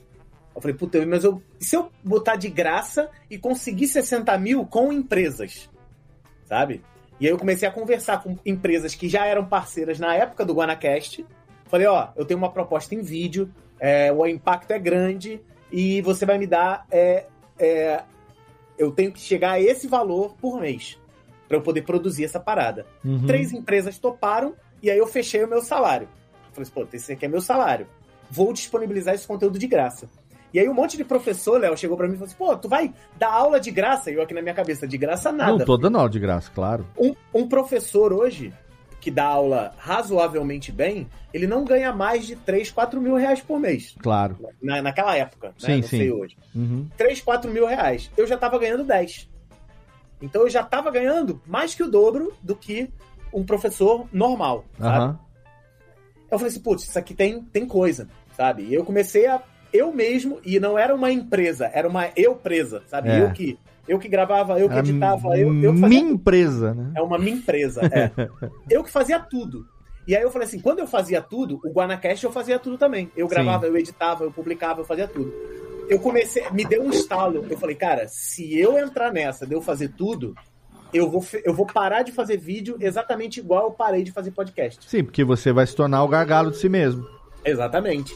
Conversando com os sócios da Hostnet, né, que era uma empresa que eu prestava consultoria só, né, até então, é, eles falaram, cara, a gente vai precisar de editor pra gente. Você quer que a gente contrate esse editor, ele edite pra empresa e edite pra você também? Falei, putz, cara, você já resolveu um problemão. Certo. Deixa eu E só eu pedir, cons- ô, ô, meninos, bota o microfone no mudo aí, gente. 20 anos de curso, pelo amor de Deus. Ô, Tênica, engatilha aí a 12, porque tá chegando o final do ano. Deu- ó, aproveitar aqui o momento, ó. Recebemos aqui um superchat. Obrigado. Eu agradecer aqui a Natália, obrigado, meu amor, mas manda o meu pelo Mais Pix. um não. Não, é, a Natália sim, obrigado. Manda, mas manda o meu pelo Pix pro YouTube não roubar. E o Júlio Barros, ele mandou aqui, mandou cinco reais aqui, falou, ó, o primeiro podcast que eu escutei foi o Guanabara lá em 2009 e eu tive o prazer de conhecer o Guanabara no Ed Ted aqui em Recife. Olha aí. Legal, Júlio. Nossa, Ed Ted, que saudade, que saudade. Viajei o Brasil, Léo. Conheci o Brasil bonito. Né? Nossa, foi muito maravilhoso. Mas Muito e aí, maravilhoso. continua a Um história. beijo, Júlio. Um beijão, Júlio. Valeu, Grande Julião. Prazer te conhecer. E obrigado aí por apoiar o Léo. Obrigado, tamo junto, hein? É, e aí, o que que, o que que aconteceu? A gente começou a ter equipe. Sim. Eu comecei a ter...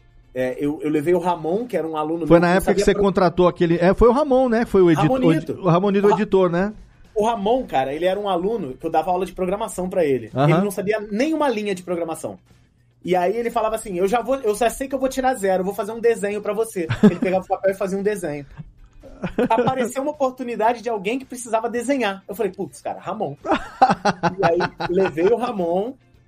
Hoje o legal. Ramon tá trabalhando, hoje o Ramon tá trabalhando com a, na AMI, né, junto com o nosso querido Johnny, Johnny Ken. Ken, lá na AMI Digital, sim.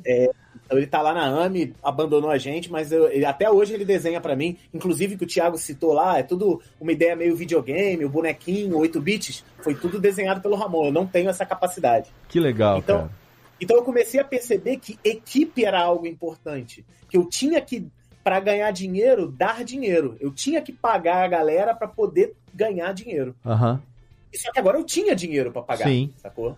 E aí eu comecei a botar pra mim, pô, metade do, do, do dinheiro é o meu prolabore, porque eu vou precisar disso, e a outra metade é pra pagar as pessoas. E depois foi diminuindo, né? Cada vez o meu prolabore ia diminuindo porque a equipe ia a, a, é, aumentando. Então, assim, o curso em vídeo, ele surgiu com essa proposta. Mas não pensa, Léo, que deu certo, não. Eu passei três anos, assim, para completar 100 mil inscritos, que é um número que na época era razoavelmente aceitável para dizer que um canal era, era grande. Por Que quê? é a primeira plaquinha do YouTube, né? É, porque na verdade o que, que acontece? Eu tinha que produzir o curso e eu precisava de empresas que bancassem isso. Sim. Para bancar isso, eu precisava de números. É, eu- Eu eu- é bom a gente colocar só um negócio aqui, que é o seguinte, tem um negócio que eu repito aos oito ventos a vida inteira, que eu aprendi com Vossa Senhoria. Que é uma coisa, quem me conhece sabe que eu vou falar isso em algum momento de uma, de uma palestra de podcast, alguma coisa assim. Que é aquela frase que é o seguinte: nunca coloque todos os seus ovos na mesma cesta, vírgula. Ainda mais se essa cesta não for sua. Aí. Foi você que me ensinou esse negócio. Foi você que foi um dos primeiros caras que abriu o olho da galera pra falar assim, gente, a ferramenta não é nossa. A gente tá utilizando uma ferramenta que é emprestada. Você não pode ficar dependente do modelo de rendimento, de pagamento, de monetização da ferramenta, porque amanhã a ferramenta muda as regras. E você se fode de pai e mãe. E dito e feito, quando estourou, lembra quando estourou a primeira bolha do YouTube? Sim. Você lembra Um o quanto que quebrou a perna de geral? E aí, quem tava negociando por fora, pegando patrocinador que não depende de AdSense, que não depende depende. de visualização, você não depende de ter um milhão de pessoas por vídeo. Você depende desses patrocinadores que estão pagando para que a marca deles esteja atrelada ao seu conteúdo. Você Exatamente. foi um dos pioneiros desse raciocínio. E muita gente falou: ah, não, mas AdSense paga mais. Hoje, naquela época, e hoje? E Não, hoje? Caiu muito, Léo, caiu muito. Não é? Eu nunca dependi de AdSense. Nunca, nunca, nunca dependi de AdSense na minha vida. Claro que é uma grana importante, ainda mais que é em dólar. No momento que a gente tá, o dólar tá lá em cima, né? Uhum. Então ajuda, mas não resolve. Não resolve. Você não pode colocar. é, eu aprendi isso na minha vida, não com online, eu aprendi isso com offline. O que aconteceu? Eu trabalhava numa escola, a escola me valorizava, eu falava, cara, então o meu foco vai ser só nessa escola. Eu trabalhava, tipo, 40 tempos nessa, nessa escola. E todos os meus amigos falando, Guanabara, ve- diversifica, vai trabalhando em outros lugares. Eu era novo, eu era jovem, era. Aham. E chegou um momento em que mudou, mudaram as cadeiras, e o cara falou assim: é mesmo, você tem 40 tempos? Não, você agora só tem 5 tempos. Exato. Sabe? Então eu, eu, eu, tive uma queda salarial assim absurda, absurda na minha vida, sabe? E eu aprendi isso. E quando eu comecei a produzir pro YouTube, eu falei, cara, eu não vou conseguir depender do dinheiro do YouTube. Exato. Não é que eu não queria, Léo, eu queria ganhar Não, dinheiro com do YouTube. certeza, com certeza. Mas com aula, quem, quem, cara, quem em sã consciência, se não tá no desespero, vai sentar e vai abrir o YouTube e falar assim: pronto, agora eu vou estudar. Exato. É no desespero que a gente ganha. Ó, eu, eu ó, por exemplo, os professores que eu citei aqui, o Procópio de matemática, a Karina de inglês, o Noslen de português, se a gente olhar, se você olhar a estatística de um canal de educação, ele é assim, bem baixo. Quando chega em época de prova, de escola, época de Enem, nossa, mas é explosão. Tipo, só pra você ter uma ideia, vou falar porque eu não tenho problema com isso. A gente fez um levantamento na semana passada, que é semana de prova, a gente estava. O, o, canal do curso em vídeo e o site do curso em vídeo, só com propaganda, chegou a faturar mais de 4 mil reais. Só Olha aí. com propaganda. Tá?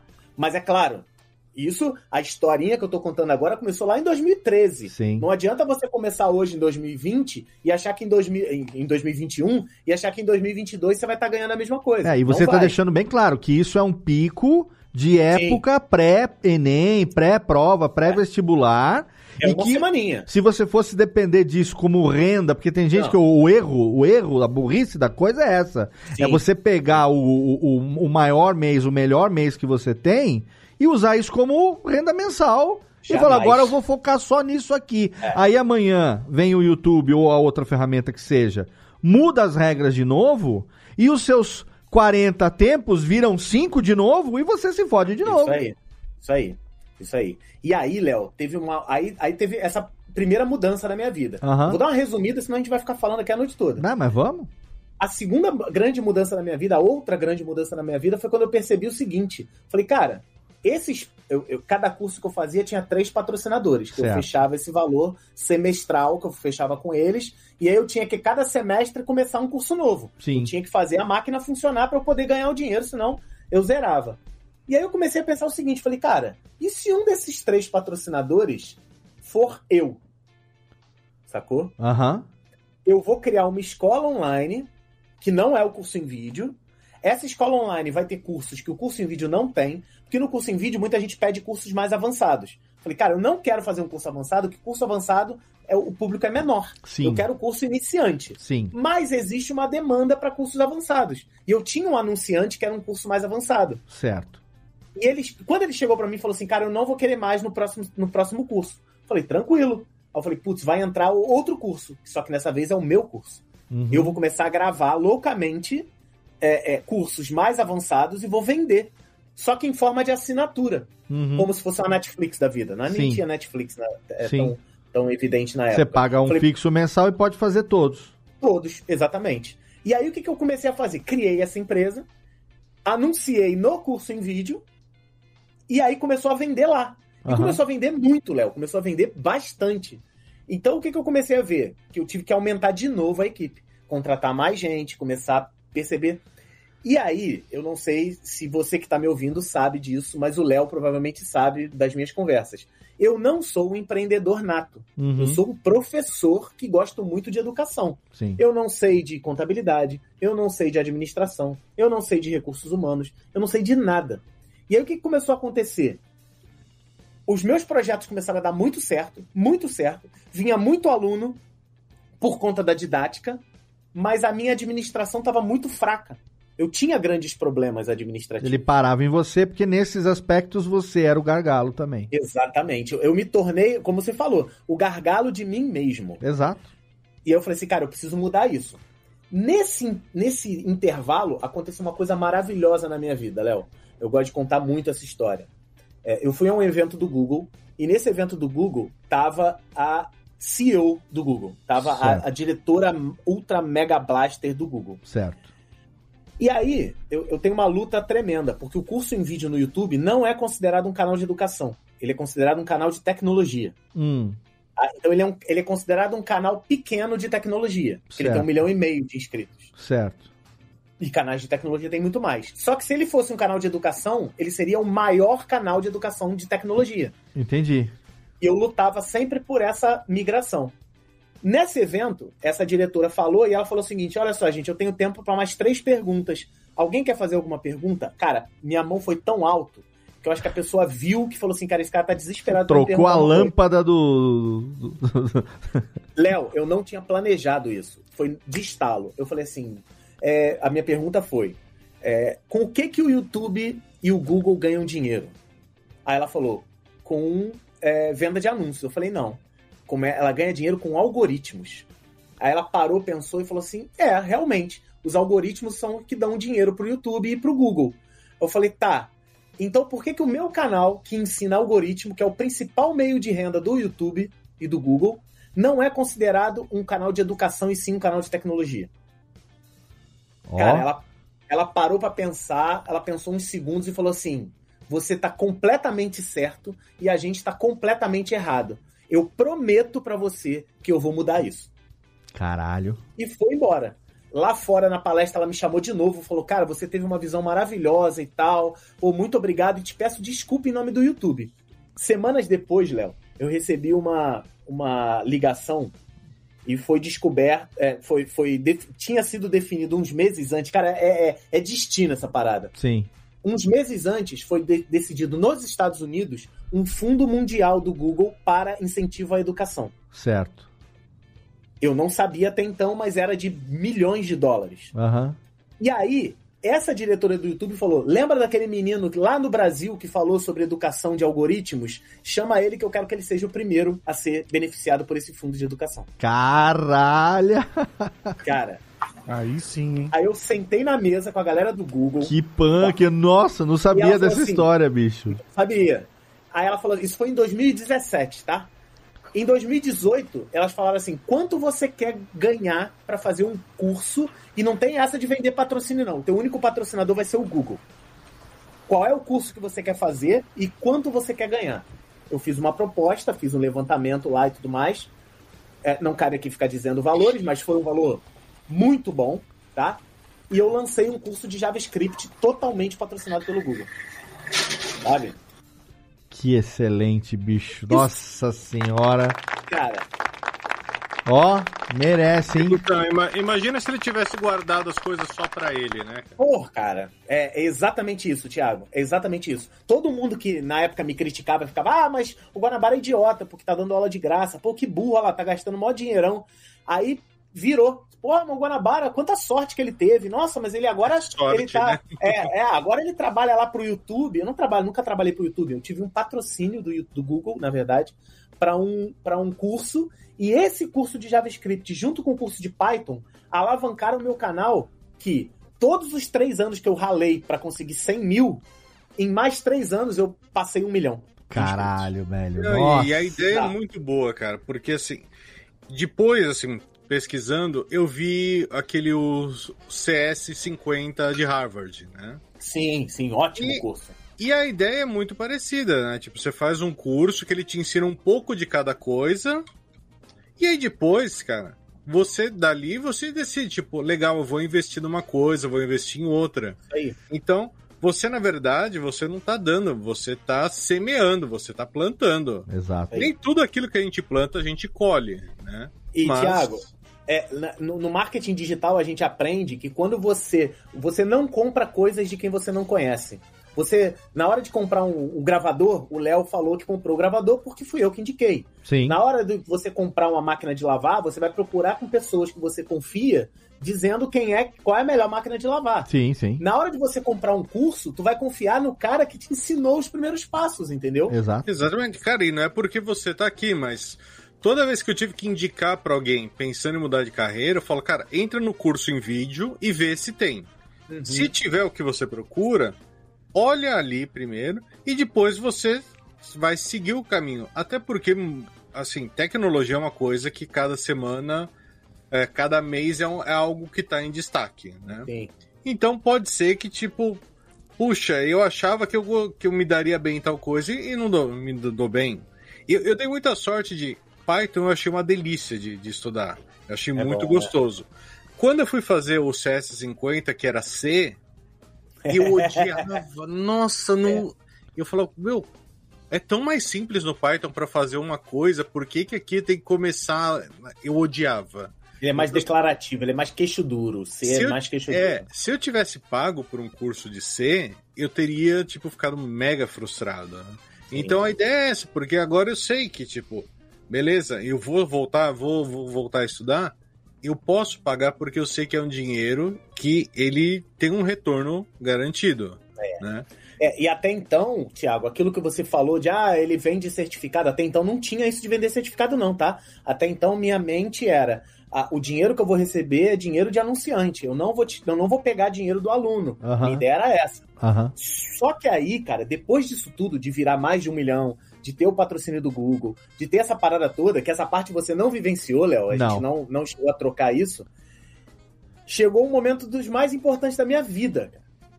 Isso foi em 2019 que eu lancei o curso patrocinado pelo Google. E eu cresci tanto que eu não consegui mais aguentar, sabe? Tipo, o- essa escola online que eu tinha é, é, lançado tinha mais aluno que muita faculdade do Rio de Janeiro. Eu já tava com milhares de alunos. E eu não tinha mais mão, eu não tinha mais braço. Eu tava entrando em desespero, porque assim, eu falei, cara, eu não tenho mais como lidar com tanta gente. Eu não, não Sim. consigo mais isso. Sim. E, e eu tava prestes a fazer um aporte gigante, né? De contratar pessoas e tudo mais. E aí, cara, olha, olha que coisa linda da minha vida. Como eu tenho sorte nessa vida, graças a Deus, eu planto tudo e consigo colher, graças a Deus. Em 2000, é, é, 2000 e, 2000 e 2020 foi o ano em que eu travei, né? Foi a- é, é, esse ano em que eu tava muito atarefado. No mês de 2020, a galera da Hostnet me chamou para uma reunião. Eu Ah. falei, caraca, eu vou tomar esporro, porque eu não tava mais produzindo tanto o conteúdo deles, e eu tava produzindo mais o meu conteúdo, porque eu tava atarefadíssimo, sabe? Eu tava, eu tava prestes a entrar numa, numa, num, num burnout, sabe? Sim, Numa entendi. crise de burnout. Entendi. E eu fiquei preo... Nossa, Léo, eu ficava nervoso. Eu falei, caraca, eles vão terminar a parceria que eu tinha há anos com eles. É, eles acreditaram em mim e tudo mais. E nessa reunião, sabe o que aconteceu, Léo? Ah, Eles falaram o seguinte: é, a gente tem uma proposta pra você. A gente tá vendo que você tá muito atarefado, a gente tá vendo que as tuas coisas estão dando muito certo, que você precisa de uma ajuda é, administrativa, financeira, é, é, de recursos humanos e tudo mais. É, a nossa proposta é um aporte de, de, de um valor Sim, de alguns, sim. alguns milhões e a gente unificar a Hostnet, o curso em vídeo e o Estudonauta, tudo na mesma empresa, Aham. e você vira sócio da Hostnet. Você Sim. vira um dos donos da Hostnet, com uma porcentagem e tudo mais. Então, assim, cara, Léo, eu nasci numa comunidade do Rio de Janeiro. Você me conhece, você sabe onde eu sim, nasci sim, eu sei. eu estudei para ser professor. Eu criei um projeto online que foi dando certo, dando certo, dando certo. E quando eu não aguentava mais, os caras que mais me ajudaram lá no início me chamaram para ser sócios deles, sabe? Caralho. Ele falou assim: "Não, você tem um tempo para pensar". Eu falei: "Cara, eu não tenho tempo para pensar". Não, é sim. Minha resposta é agora. Lógico. Então, assim, a- a- desde 2021, desde março de 2021, eu sou sócio, eu sou um dos donos da Hostnet, Aham. com muita felicidade, muita alegria, muito orgulho. Cauezão tá Eu- lá firme e forte ainda? Cauê, é, meus grandes amigos, cara. Cauê, Ramiro, Cauê, Geraldo. brotherzaço.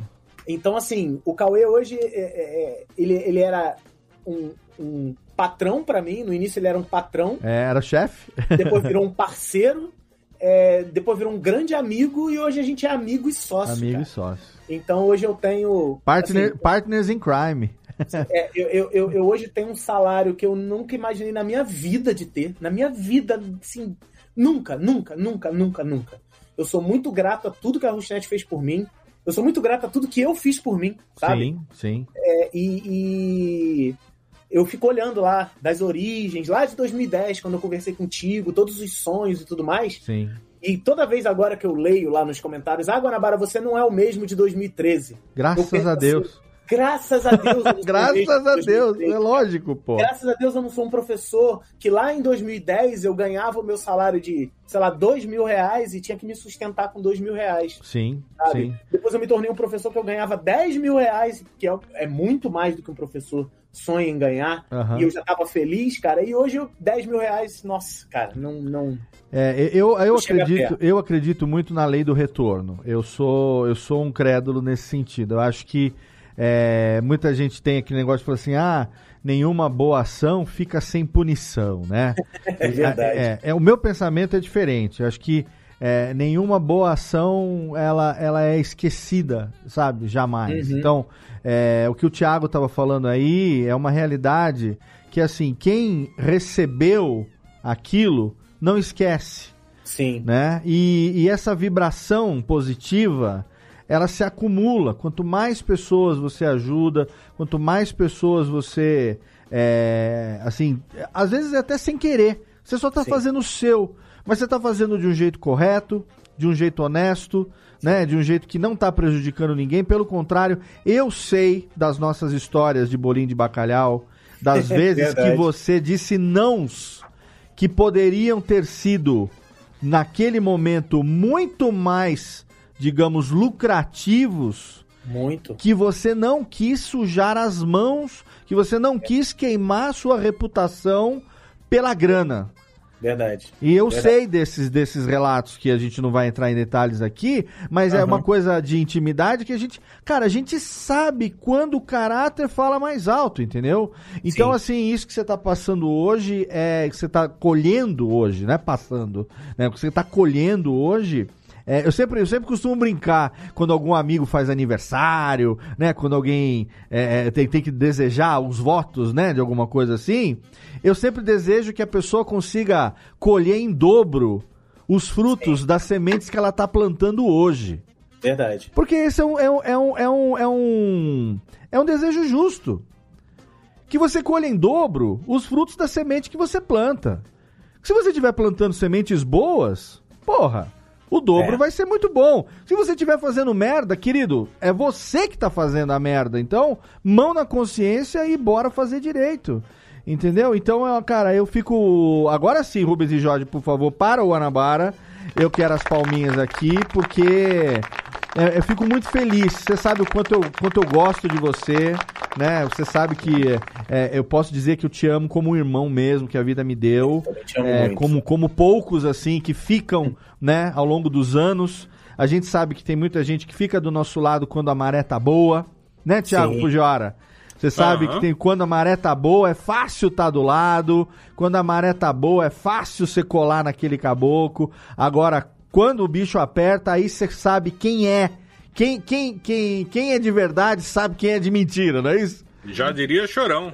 Exatamente. Quem é de verdade sabe quem é de mentira. E se tem alguém aqui que é de verdade, que nessa vida, que a vida me deu, entre tantos que eu tenho o prazer de colecionar bons amigos e pessoas de verdade, Gu, você sabe que você tá nessa lista com muito, com muito carinho, com muito amor e merecido. Agora, ó, antes de fazer as perguntas aqui do Júlio e do Thiago e eventualmente pergunta do chat pra gente encerrar, eu quero que você me diga agora o que que vem por aí 2022. Eu sei que essa cabeça fervilha de ideias e eu quero saber se tem algo que você já pode adiantar do que vem por aí, ou se, se não puder, não precisa, a gente vai manter a expectativa, porque o link vai estar no post para as redes sociais, para o canal e todos os que você depois no final também indicar pra gente. Mas se tiver coisas que você já queira deixar aquele gostinho, né? Dar a Uhum. colheradinha pra gente querer comer o pote, é sempre bem-vindo, né? É, então, Léo, a- agora pro ano que vem, minha dedicação é, é, Sabe que como aquele negócio de antes eu tinha que me preocupar em produzir a aula, né? Fazer bonito, gerenciar os editores, pagar os salários, pagar imposto, fazer declarações da empresa, porque tem gente que acha que não é nada disso, né? Porque É. a empresa é só, só ganhar dinheiro, né? Não Ah, é só, é só ticlinha. aham. É, o nosso pior sócio é, o- é- é- é esse monte de, de imposto que a gente paga, né? Não, nem me fale, Deus ali. É, e, e, assim, eu não preciso mais me preocupar com isso, graças a Deus. E só sofre Eu quem é tenho- honesto, né? Que é quem paga imposto. né? É, sim, sim. Isso aí eu faço já desde o início. Então, por não, isso que eu tô dizendo. A gente eu- chega todo dia 20, quando o, o contador manda lá o Simples Nacional, você fala assim, sério mesmo que eu vou ter que pagar isso aqui, tio? É eu, isso tenho muito, eu tenho muito medo de ser preso, Léo. Muito medo. Tenho muito medo de aparecer também. no Jornal Nacional falando assim: olha só, um professor, nível superior, aí, ó, sonegação de imposto, que absurdo. Deus, não, não, isso não, não Não. temos essa mancha, não. Pago, pago tudo bonitinho, pago maravilhosamente. Fiz a conta na semana passada, negócio do apartamento, quanto que eu paguei de apartamento, quanto que eu paguei de imposto. Nossa, imóvel Fiquei é foda triste. também. Nossa senhora, mas pariu. enfim. Isso é. O que, que eu tenho planejado pro ano que vem? É. Produção de muito conteúdo, cara. É Que legal. produção de conteúdo adoidado. Como eu já te falei, a gente tá gravando o curso de SEO. Aham. A gente tá atualizando algumas aulas antigas que ficaram desatualizadas. É, eu tô gravando um curso de lógica de programação do zero, só com exercícios. Aprenda a programar só com exercícios. A minha ideia é aprenda a programar com 200 exercícios. A ideia Que inicial legal, é que Esse legal. curso está sendo planejado. Curso de SEO está sendo gravado. O que mais? A gente vai gravar é, é, curso de negócios. A gente também está muito. A gente está gravando um curso agora, eu e o Cauê, de como anunciar na internet. Procura lá no curso em vídeo que vale a pena. É, eu passei desde 2013, quando eu criei o canal do curso em vídeo, até hoje, desde a época do Guanacast, desde Sim. 2008, sem botar um tostão no Google. Eu nunca dei dinheiro pro Google, nunca dei dinheiro pro YouTube. E eu tô aprendendo nesse curso. Esse curso é bem legal, porque assim, o, o Cauê sempre investiu muito dinheiro em AdSense, em, Aham. em anúncio, né? Sim, E eu nunca investi nada porque eu não tinha dinheiro. claro. É, e aí ele falou o seguinte, ó, uma dessas partes da, da incorporação do curso em vídeo do Estudonauta vai ser convertida em anúncios. Legal. Vamos transformar isso num curso.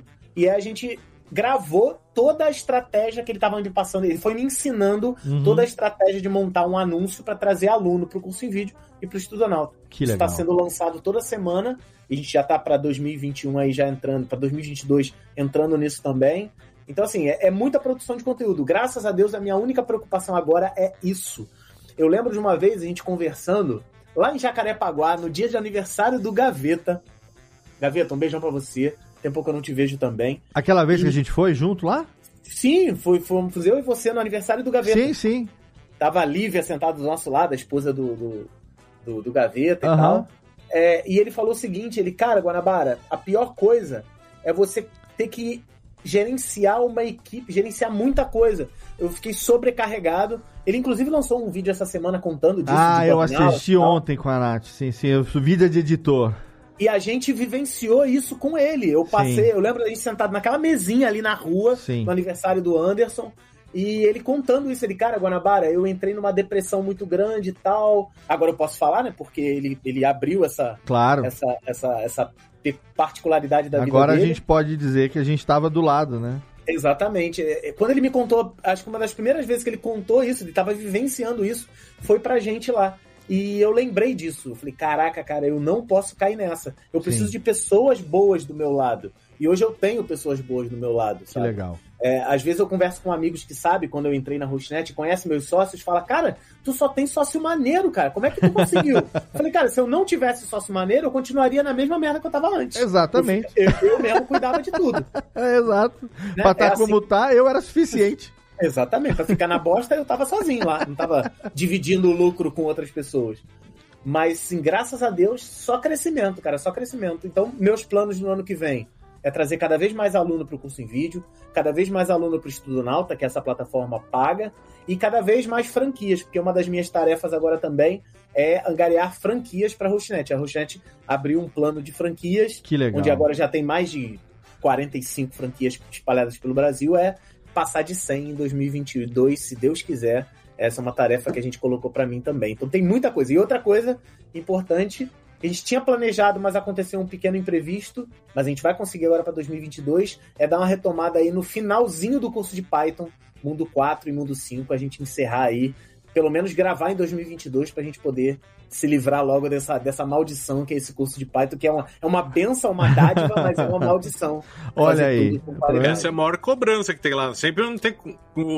Um- um- uma semana você passa lá, tem um comentário. Cadê o mundo 4? Cadê É, o mundo não 4? É, não Que tem, legal. Não tem, um dia, não tem um dia que eu não passo por essas perguntas. E o pior, agora os meus sócios são assim: meus sócios abrem caixinha de pergunta no Instagram deles e a pergunta que eles mais recebem é: cadê o mundo 4? Olha aí, Eu- tá o, o que eu acho legal é que quem acompanha os cursos, eles vão vendo como você foi mudando também durante o Sim. tempo, né? Sim. Então, assim, um- você mudando, iluminação, microfone. Eu acho que no começo tem uns que o áudio tá, tá mais Horrível, ou muito eco, menos. péssimo. E aí depois vai melhorando, assim. Então, é legal que a gente foi acompanhando toda a fase do Guanabara, né? Sim. Tipo, você aprendendo a, a, gravar, ensinar e isso. depois, sabe, no, no final você já tá dominando de um jeito absurdo, assim, e com, com piadola e com muita coisa. Não é aquela, aquela coisa do, do cara. Vamos assim, o exemplo de, de cara de TI que tem na televisão, que é aquele cara que não sabe falar, ele só entende, Uhum. ele não é comunicativo, é totalmente o contrário. E aí acho que isso bate muito com o que hoje o jovem quer. O jovem não quer mais aquele professor que fala, ó, eu falo, vocês escutam, eu escrevo, vocês copiam, né? É. Então, isso é muito legal. vai muito daquilo que eu falei lá no início da- no nosso papo, que foi assim, educação pra mim tem que ser uma coisa leve. Educação, não- tem gente que fala assim, ah, educação, puto, cara. Eu não vou nem falar esse negócio que vai me irritar. É, é, o nosso ministro da Educação já, já deu uma declaração que educação superior não é pra todo mundo. Filho, educação Imbecil, é pra todo mundo. lógico. Educação é pra quem quiser educação. Sim. Não existe elitizar a educação. Não existe, na minha cabeça, professor que começa com data vénia que tem que mostrar que ele é bom falando difícil. Não Sim. existe na minha cabeça o professor que sai de sala feliz porque falou um monte de frase e ninguém entendeu nada. Eu já vi isso. De Cara, reprovar é, muita a gente. re- Nossa, reprovei um monte. Saí de sala hoje, mais, da, mais de 90% da turma não entendeu nada. Tô felizão. Cara, Fih, que você imbecil. não é professor, Claro. você não é educador. Eu você quer dar educador. show off.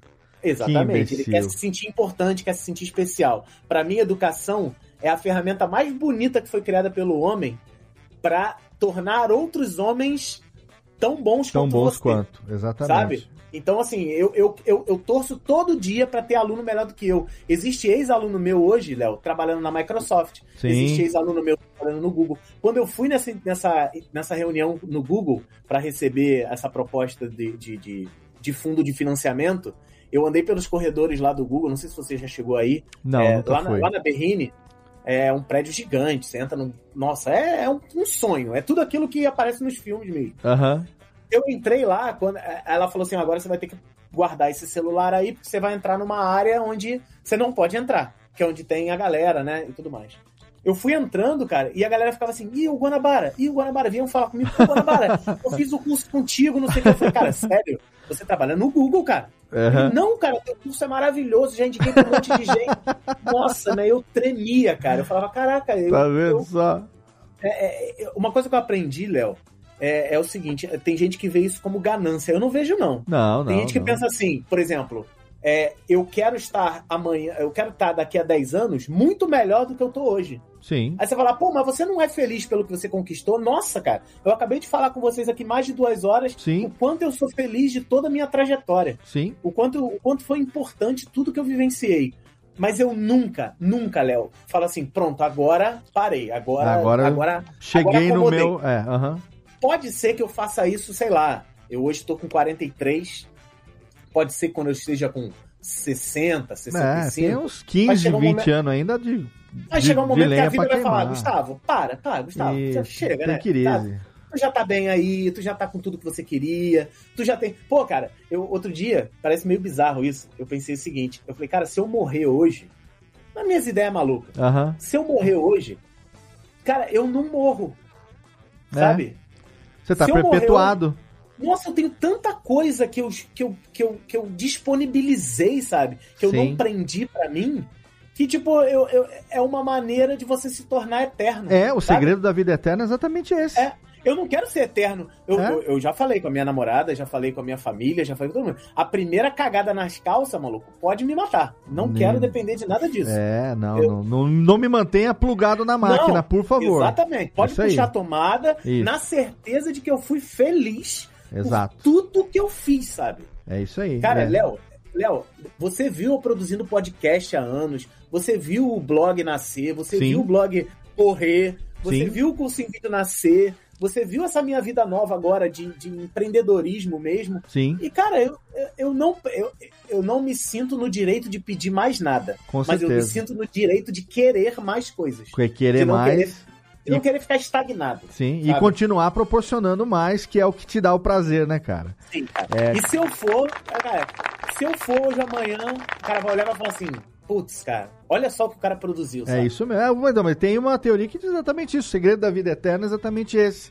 É você, mesmo depois de ter ido, você vai ficar perpetuado na memória de todos aqueles que é, foram é, beneficiados pelo bem que você fez aqui nesse plano e por tudo que você vai deixar de, de, de, de, de, de, de- de trabalho, de coisa que você fez, né? A importância que você teve na vida das pessoas, né? É aquela história, né, Léo, do plante uma árvore, escreva um livro e faça um filho. Exato. É, É, o- o- é, é para você poder perpetuar. A árvore vai durar muitos anos. O livro tá escrito ali, tá produzido. O filho vai levar teus genes para frente. É isso. Então eu consegui um filho na minha vida, que foi o, o, o concebido. O concebido. Eu planejo filhos, filhos mesmo, que nem os seus, né? Reais. Ah, mas eu já Mas- tô em outra fase já. Eu já tô no. Eu já tô no queime uma árvore, plante um filho e, e grave um livro. Faça alguma coisa assim. É, Queime mas um eu- livro. Mas eu fico muito feliz e eu queria te agradecer de coração, cara, por esse convite, porque me fez isso, reviver bicho. momentos bons, sabe? Me fez é, lembrar de coisas que eu vivi, de dificuldades que eu passei e consegui superar. Isso é muito bom. Cara, alegria, alegria é toda minha. Tem aqui algumas perguntas que eu quero te fazer dos ouvintes que estão deixando aqui no Show. YouTube. E a Técnica levantou uma plaquinha ali. O que, que foi, Técnica? Ah, tá, em polvorosa ali. O que, que é? pra falar pro Cauê que a radiofobia tá à venda também? É isso? Aí, ó, aí. Ó, a Técnica tá falando ali que. Hã? Ah, podcast ainda tem lenha pra queimar? Ah, não, não, não, eu não vou falar isso pra ele, não, tá?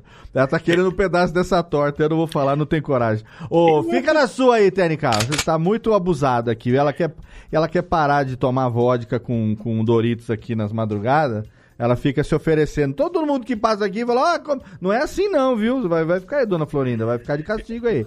Olha eu achei só. que você ia avisar que a namorada dele tá falando cruzes, Gustavo. Ele fica falando de morte aí online, essas coisas. Gabriela é sua senhora? Gabriela, Gabriela. Ela e beijo, amor. Natália estão tricotando no chat ali, no Ela não YouTube. gostou muito do papo de morte, não. Ela não gostou, mas é, Ela não mas, gosta, ela não mas gosta, elas é, é bom que elas façam amizade lá, porque se for que nem nós, as amizades vai durar a vida inteira.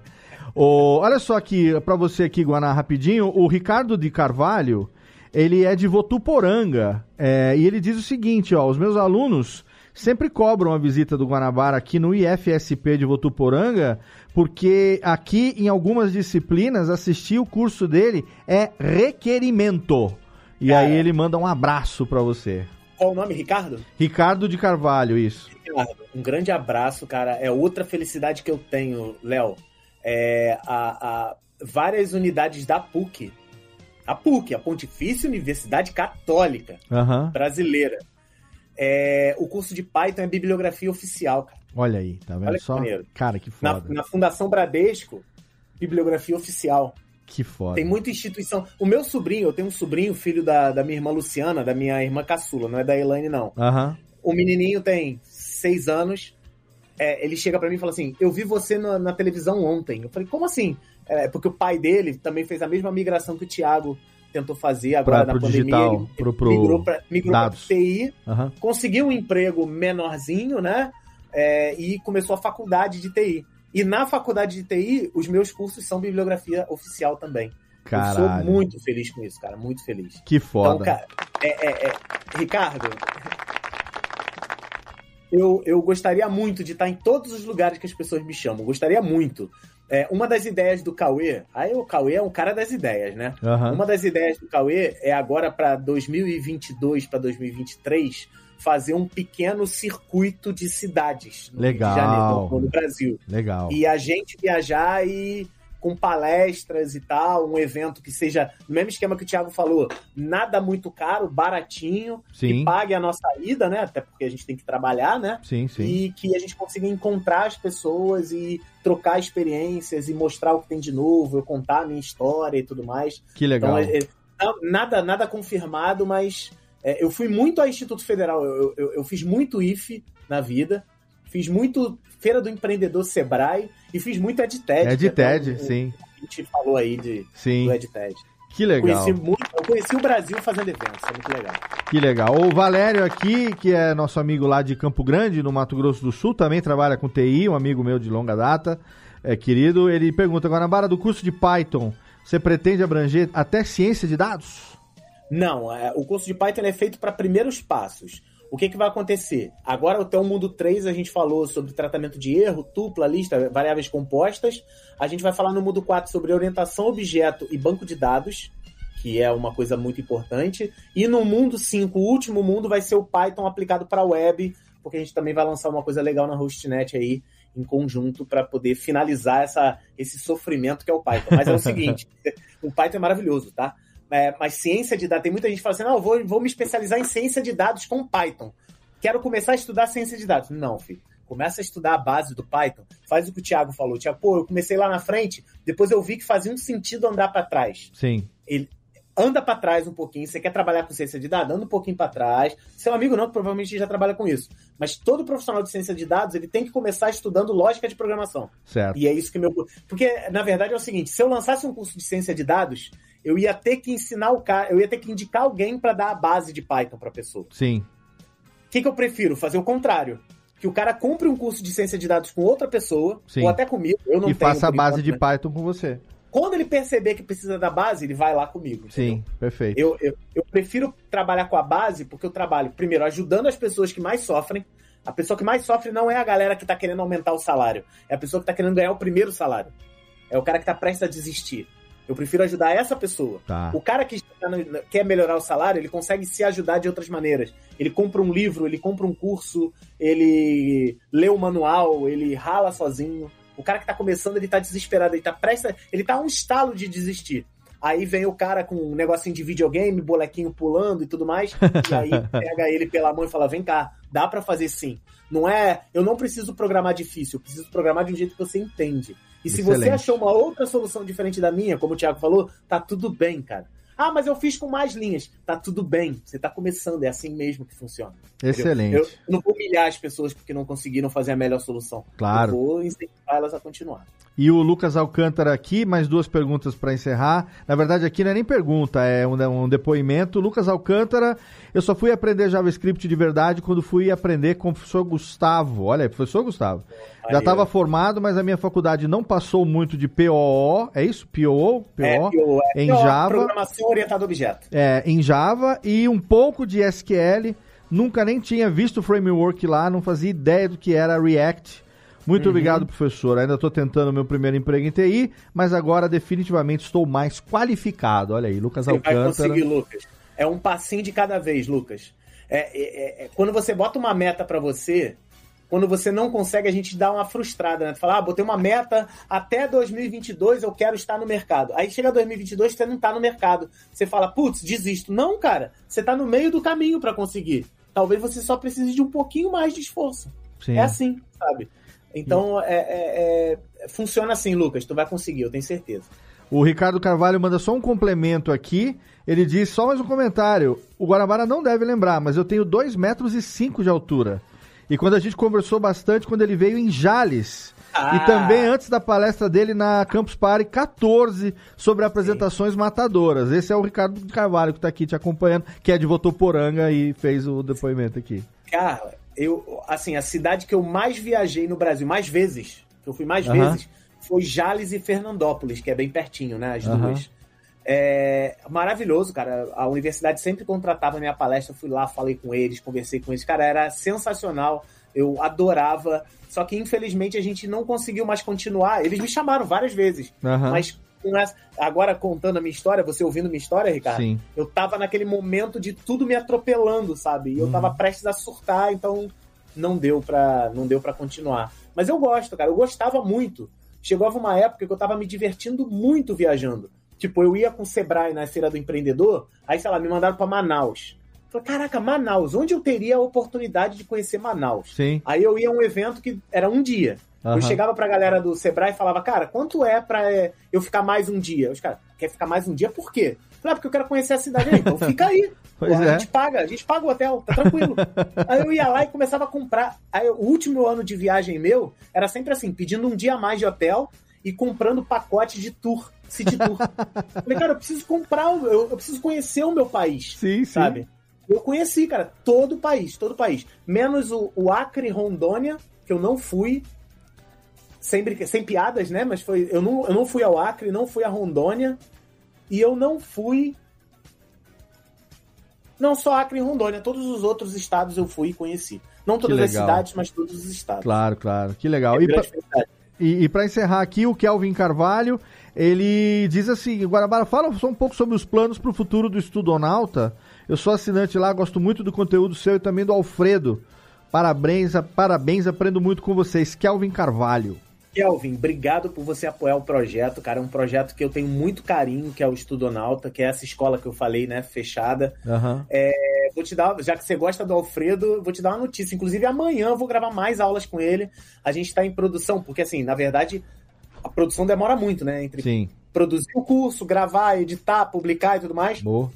A gente está lançando, a gente lançou no mês passado o curso de arquitetura de computadores, que é o curso de entender como é que é uma máquina por dentro e tal, com o Alfredo. Uhum. E agora a gente está gravando o curso de segurança da informação também com o Alfredo. Então o Alfredo vai estar no curso de redes, vai estar no curso de arquitetura de computadores e no curso de segurança da informação que a gente vai ter. E o curso tá muito maneiro, vou te falar. Tá Cara, que legal. Cara, você sabe quanto que eu gosto de você. Se dependesse de mim, de você, eu sei que a gente ficaria aqui horas a fio conversando, que é o que a gente já fez outras tantas vezes na vida. Várias, né? várias. Essa, essa aqui não é a primeira e com certeza tá longe de ser a última que isso vai acontecer. Então, Não Técnica, será. por favor, aqui, cadê a, a, a trilhazinha de encerramento agora? Aquela lá. Isso. E abaixa essa placa, Técnica, tá muito abusada. Não, já falei depois. Encerrando mais um Radiofobia Replay. Não poderia ser melhor do que esse papo com meu irmão Gustavo Guanabara. Quero agradecer antes aqui a participação dele, que trouxe depoimentos excelentes. E ó, falar pra você, viu, Tiagão? Com certeza ainda tem tempo para você entrar nessa área. Tô falando, falei da Nath que fez um ano agora, que mudou de carreira por conta disso. Continua estudando porque é totalmente possível, hein? Não, lá, isso daqui é uma ideia minha, cara, de... Eu gosto muito de turismo, mas... Ah, eu acho que já deu o que tinha que dar e eu quero ter um pouco mais de, conhecimento, sabe? Morei fora, tive tanta coisa que eu queria usar e eu acho que, assim, tem tanto potencial. Eu converso com as pessoas, muito amigo meu, sabe? Falo, poxa, dá pra trabalhar pra fora, dá pra você ganhar em dólar, dá pra, sabe, você trabalhar remoto, poder sair daqui de São Bernardo e ir pra outro lugar. Então é a ideia. Ah, eu quero muito estudar mais coisas.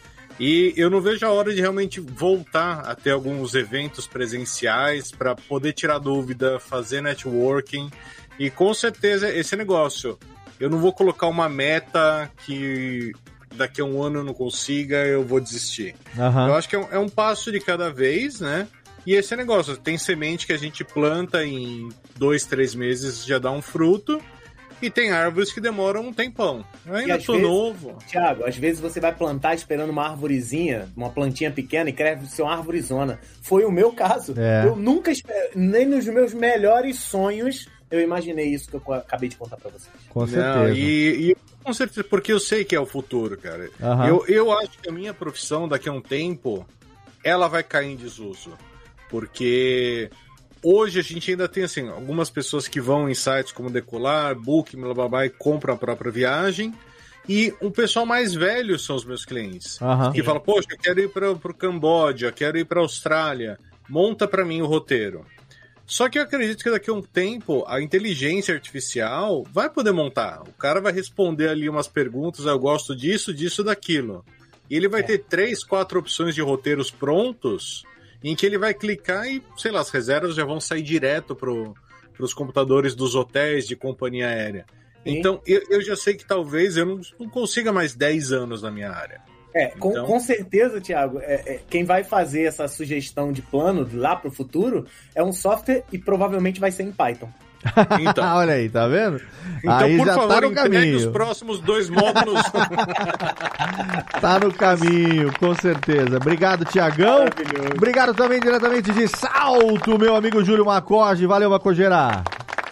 Valeu, Léo, Gustavo, obrigado. Eu queria só dizer o seguinte: eu venho de uma família de mãe educadora e a minha esposa também era educadora, né? É, era di- diretora de escola. Minha mãe continua dando aula, sofreu muito na pandemia, né? Com, com a mudança tal. É, você, antes de tudo, você é um apaixonado por educação e sem essa paixão por educação, você não teria conquistado tudo o que você conquistou. E além disso, muito eh, ligado com essa paixão que você tem da educação, você é um visionário. Boa, com certeza. Porque você enxergou no ramo da educação, primeiro também no ramo da educação, mas também no ramo do podcast, né, Léo? Trouxe tanta coisa nova, tantas Sim, novas ferramentas, sempre. etc. Então você é um visionário. Então parabéns pelo teu trabalho e, por favor, entrega logo o módulo 4 e 5 pro Thiago, que eu também vou começar a fazer e quando eu chegar no 3 eu quero 4 e 5 pronto, tá bom? Pode deixar. Júlio. Isso que a Valeu. gente não tá gastando um centavo e tá exigindo, né? Não, não, não, eu, eu não vejo isso como exigência, eu vejo isso como uma cobrança extremamente natural e totalmente justificável. Eu estou devendo isso, eu sei que eu estou devendo isso. Eu só peço um pouquinho mais de paciência, porque não, não, não, não é fácil, não. Eu tô, minha vida tá. meio- agora ela começou a se ajeitar, agora ela começou a, se- a se arrumar. E vocês podem ter certeza que eu ainda vou dar muito orgulho pra vocês. Cara, eu eu, sou. eu juro que eu, eu não entendo como que você transita de, de um tipo de linguagem pra outra com uma. Eu falo, mas não é possível que ele sabe tudo isso daí. Ele tá lendo no tempo, né? Porque é, é numa suavidade. fala, Não dá pra aprender tanta coisa ao mesmo tempo. É porque, na verdade, a essência tá ali, é a mesma coisa. É a mesma coisa quando você aprende um idioma novo. Aham. A essência, e- ele, por exemplo, tem origem latina. Uhum. Pra gente é muito fácil, como português, aprender um espanhol, aprender um italiano, Sim. né? Porque a essência tá ali, a, a, a, a, a espinha dorsal do idioma tá ali. Programação é a mesma coisa. Quando você entende a espinha dorsal, o resto são só palavrinhas. Você só tem que saber casar, saber juntar as palavrinhas. É Olha isso, aí. esse é o segredo. Excelente. E aqui eu quero agradecer, é claro, com todas as honras, meu amigo Gustavo Guanabara, meu irmão, que felicidade.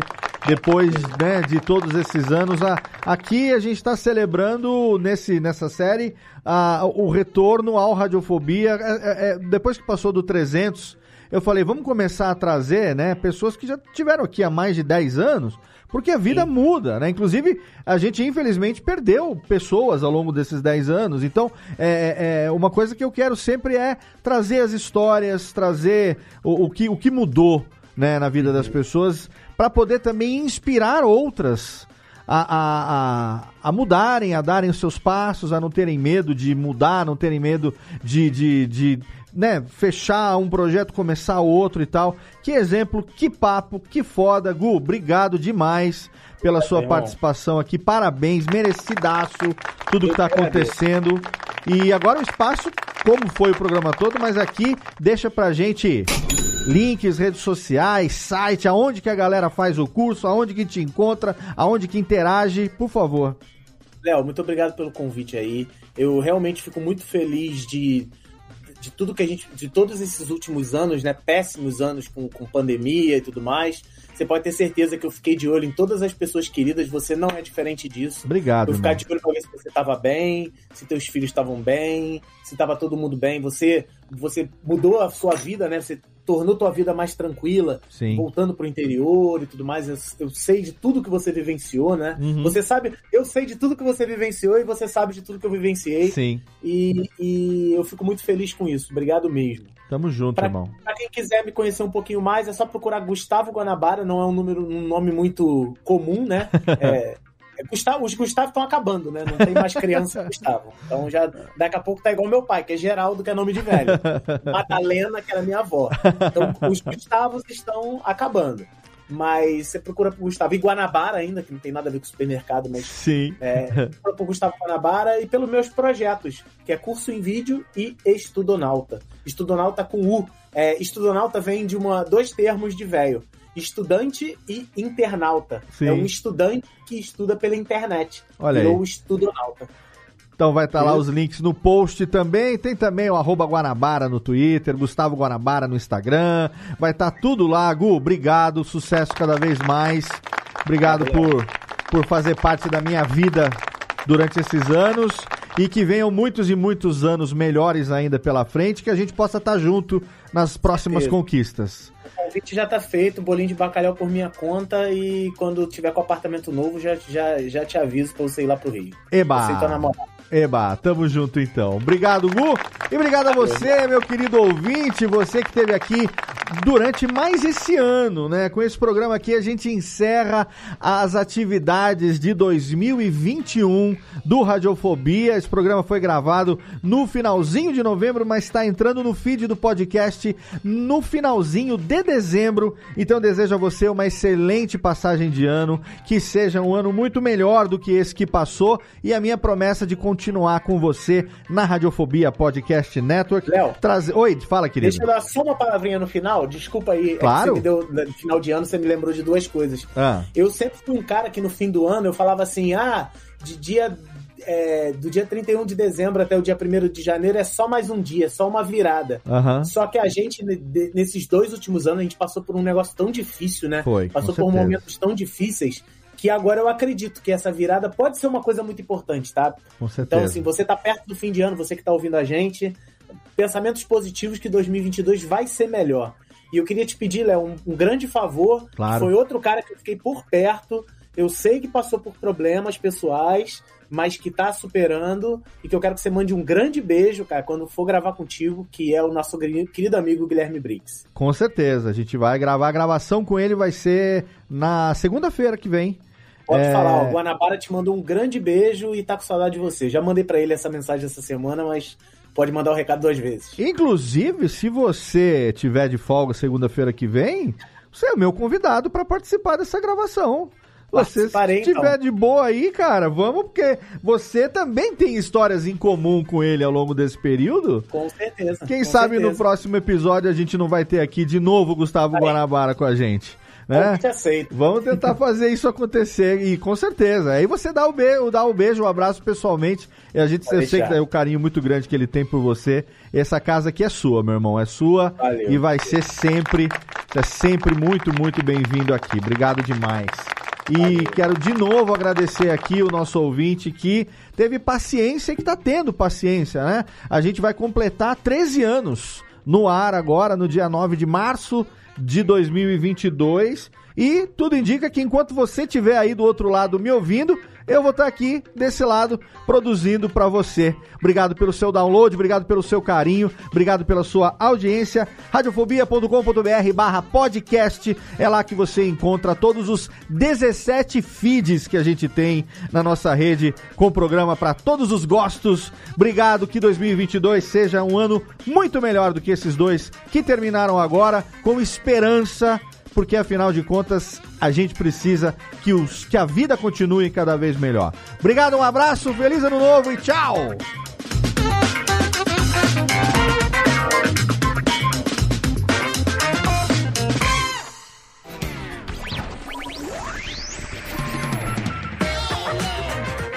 Este podcast foi publicado pela Radiofobia Podcast Network. Acesse radiofobia.com.br barra podcast para conhecer e ouvir todos os nossos programas ou assine no seu agregador de podcast preferido. Esperamos você no próximo episódio.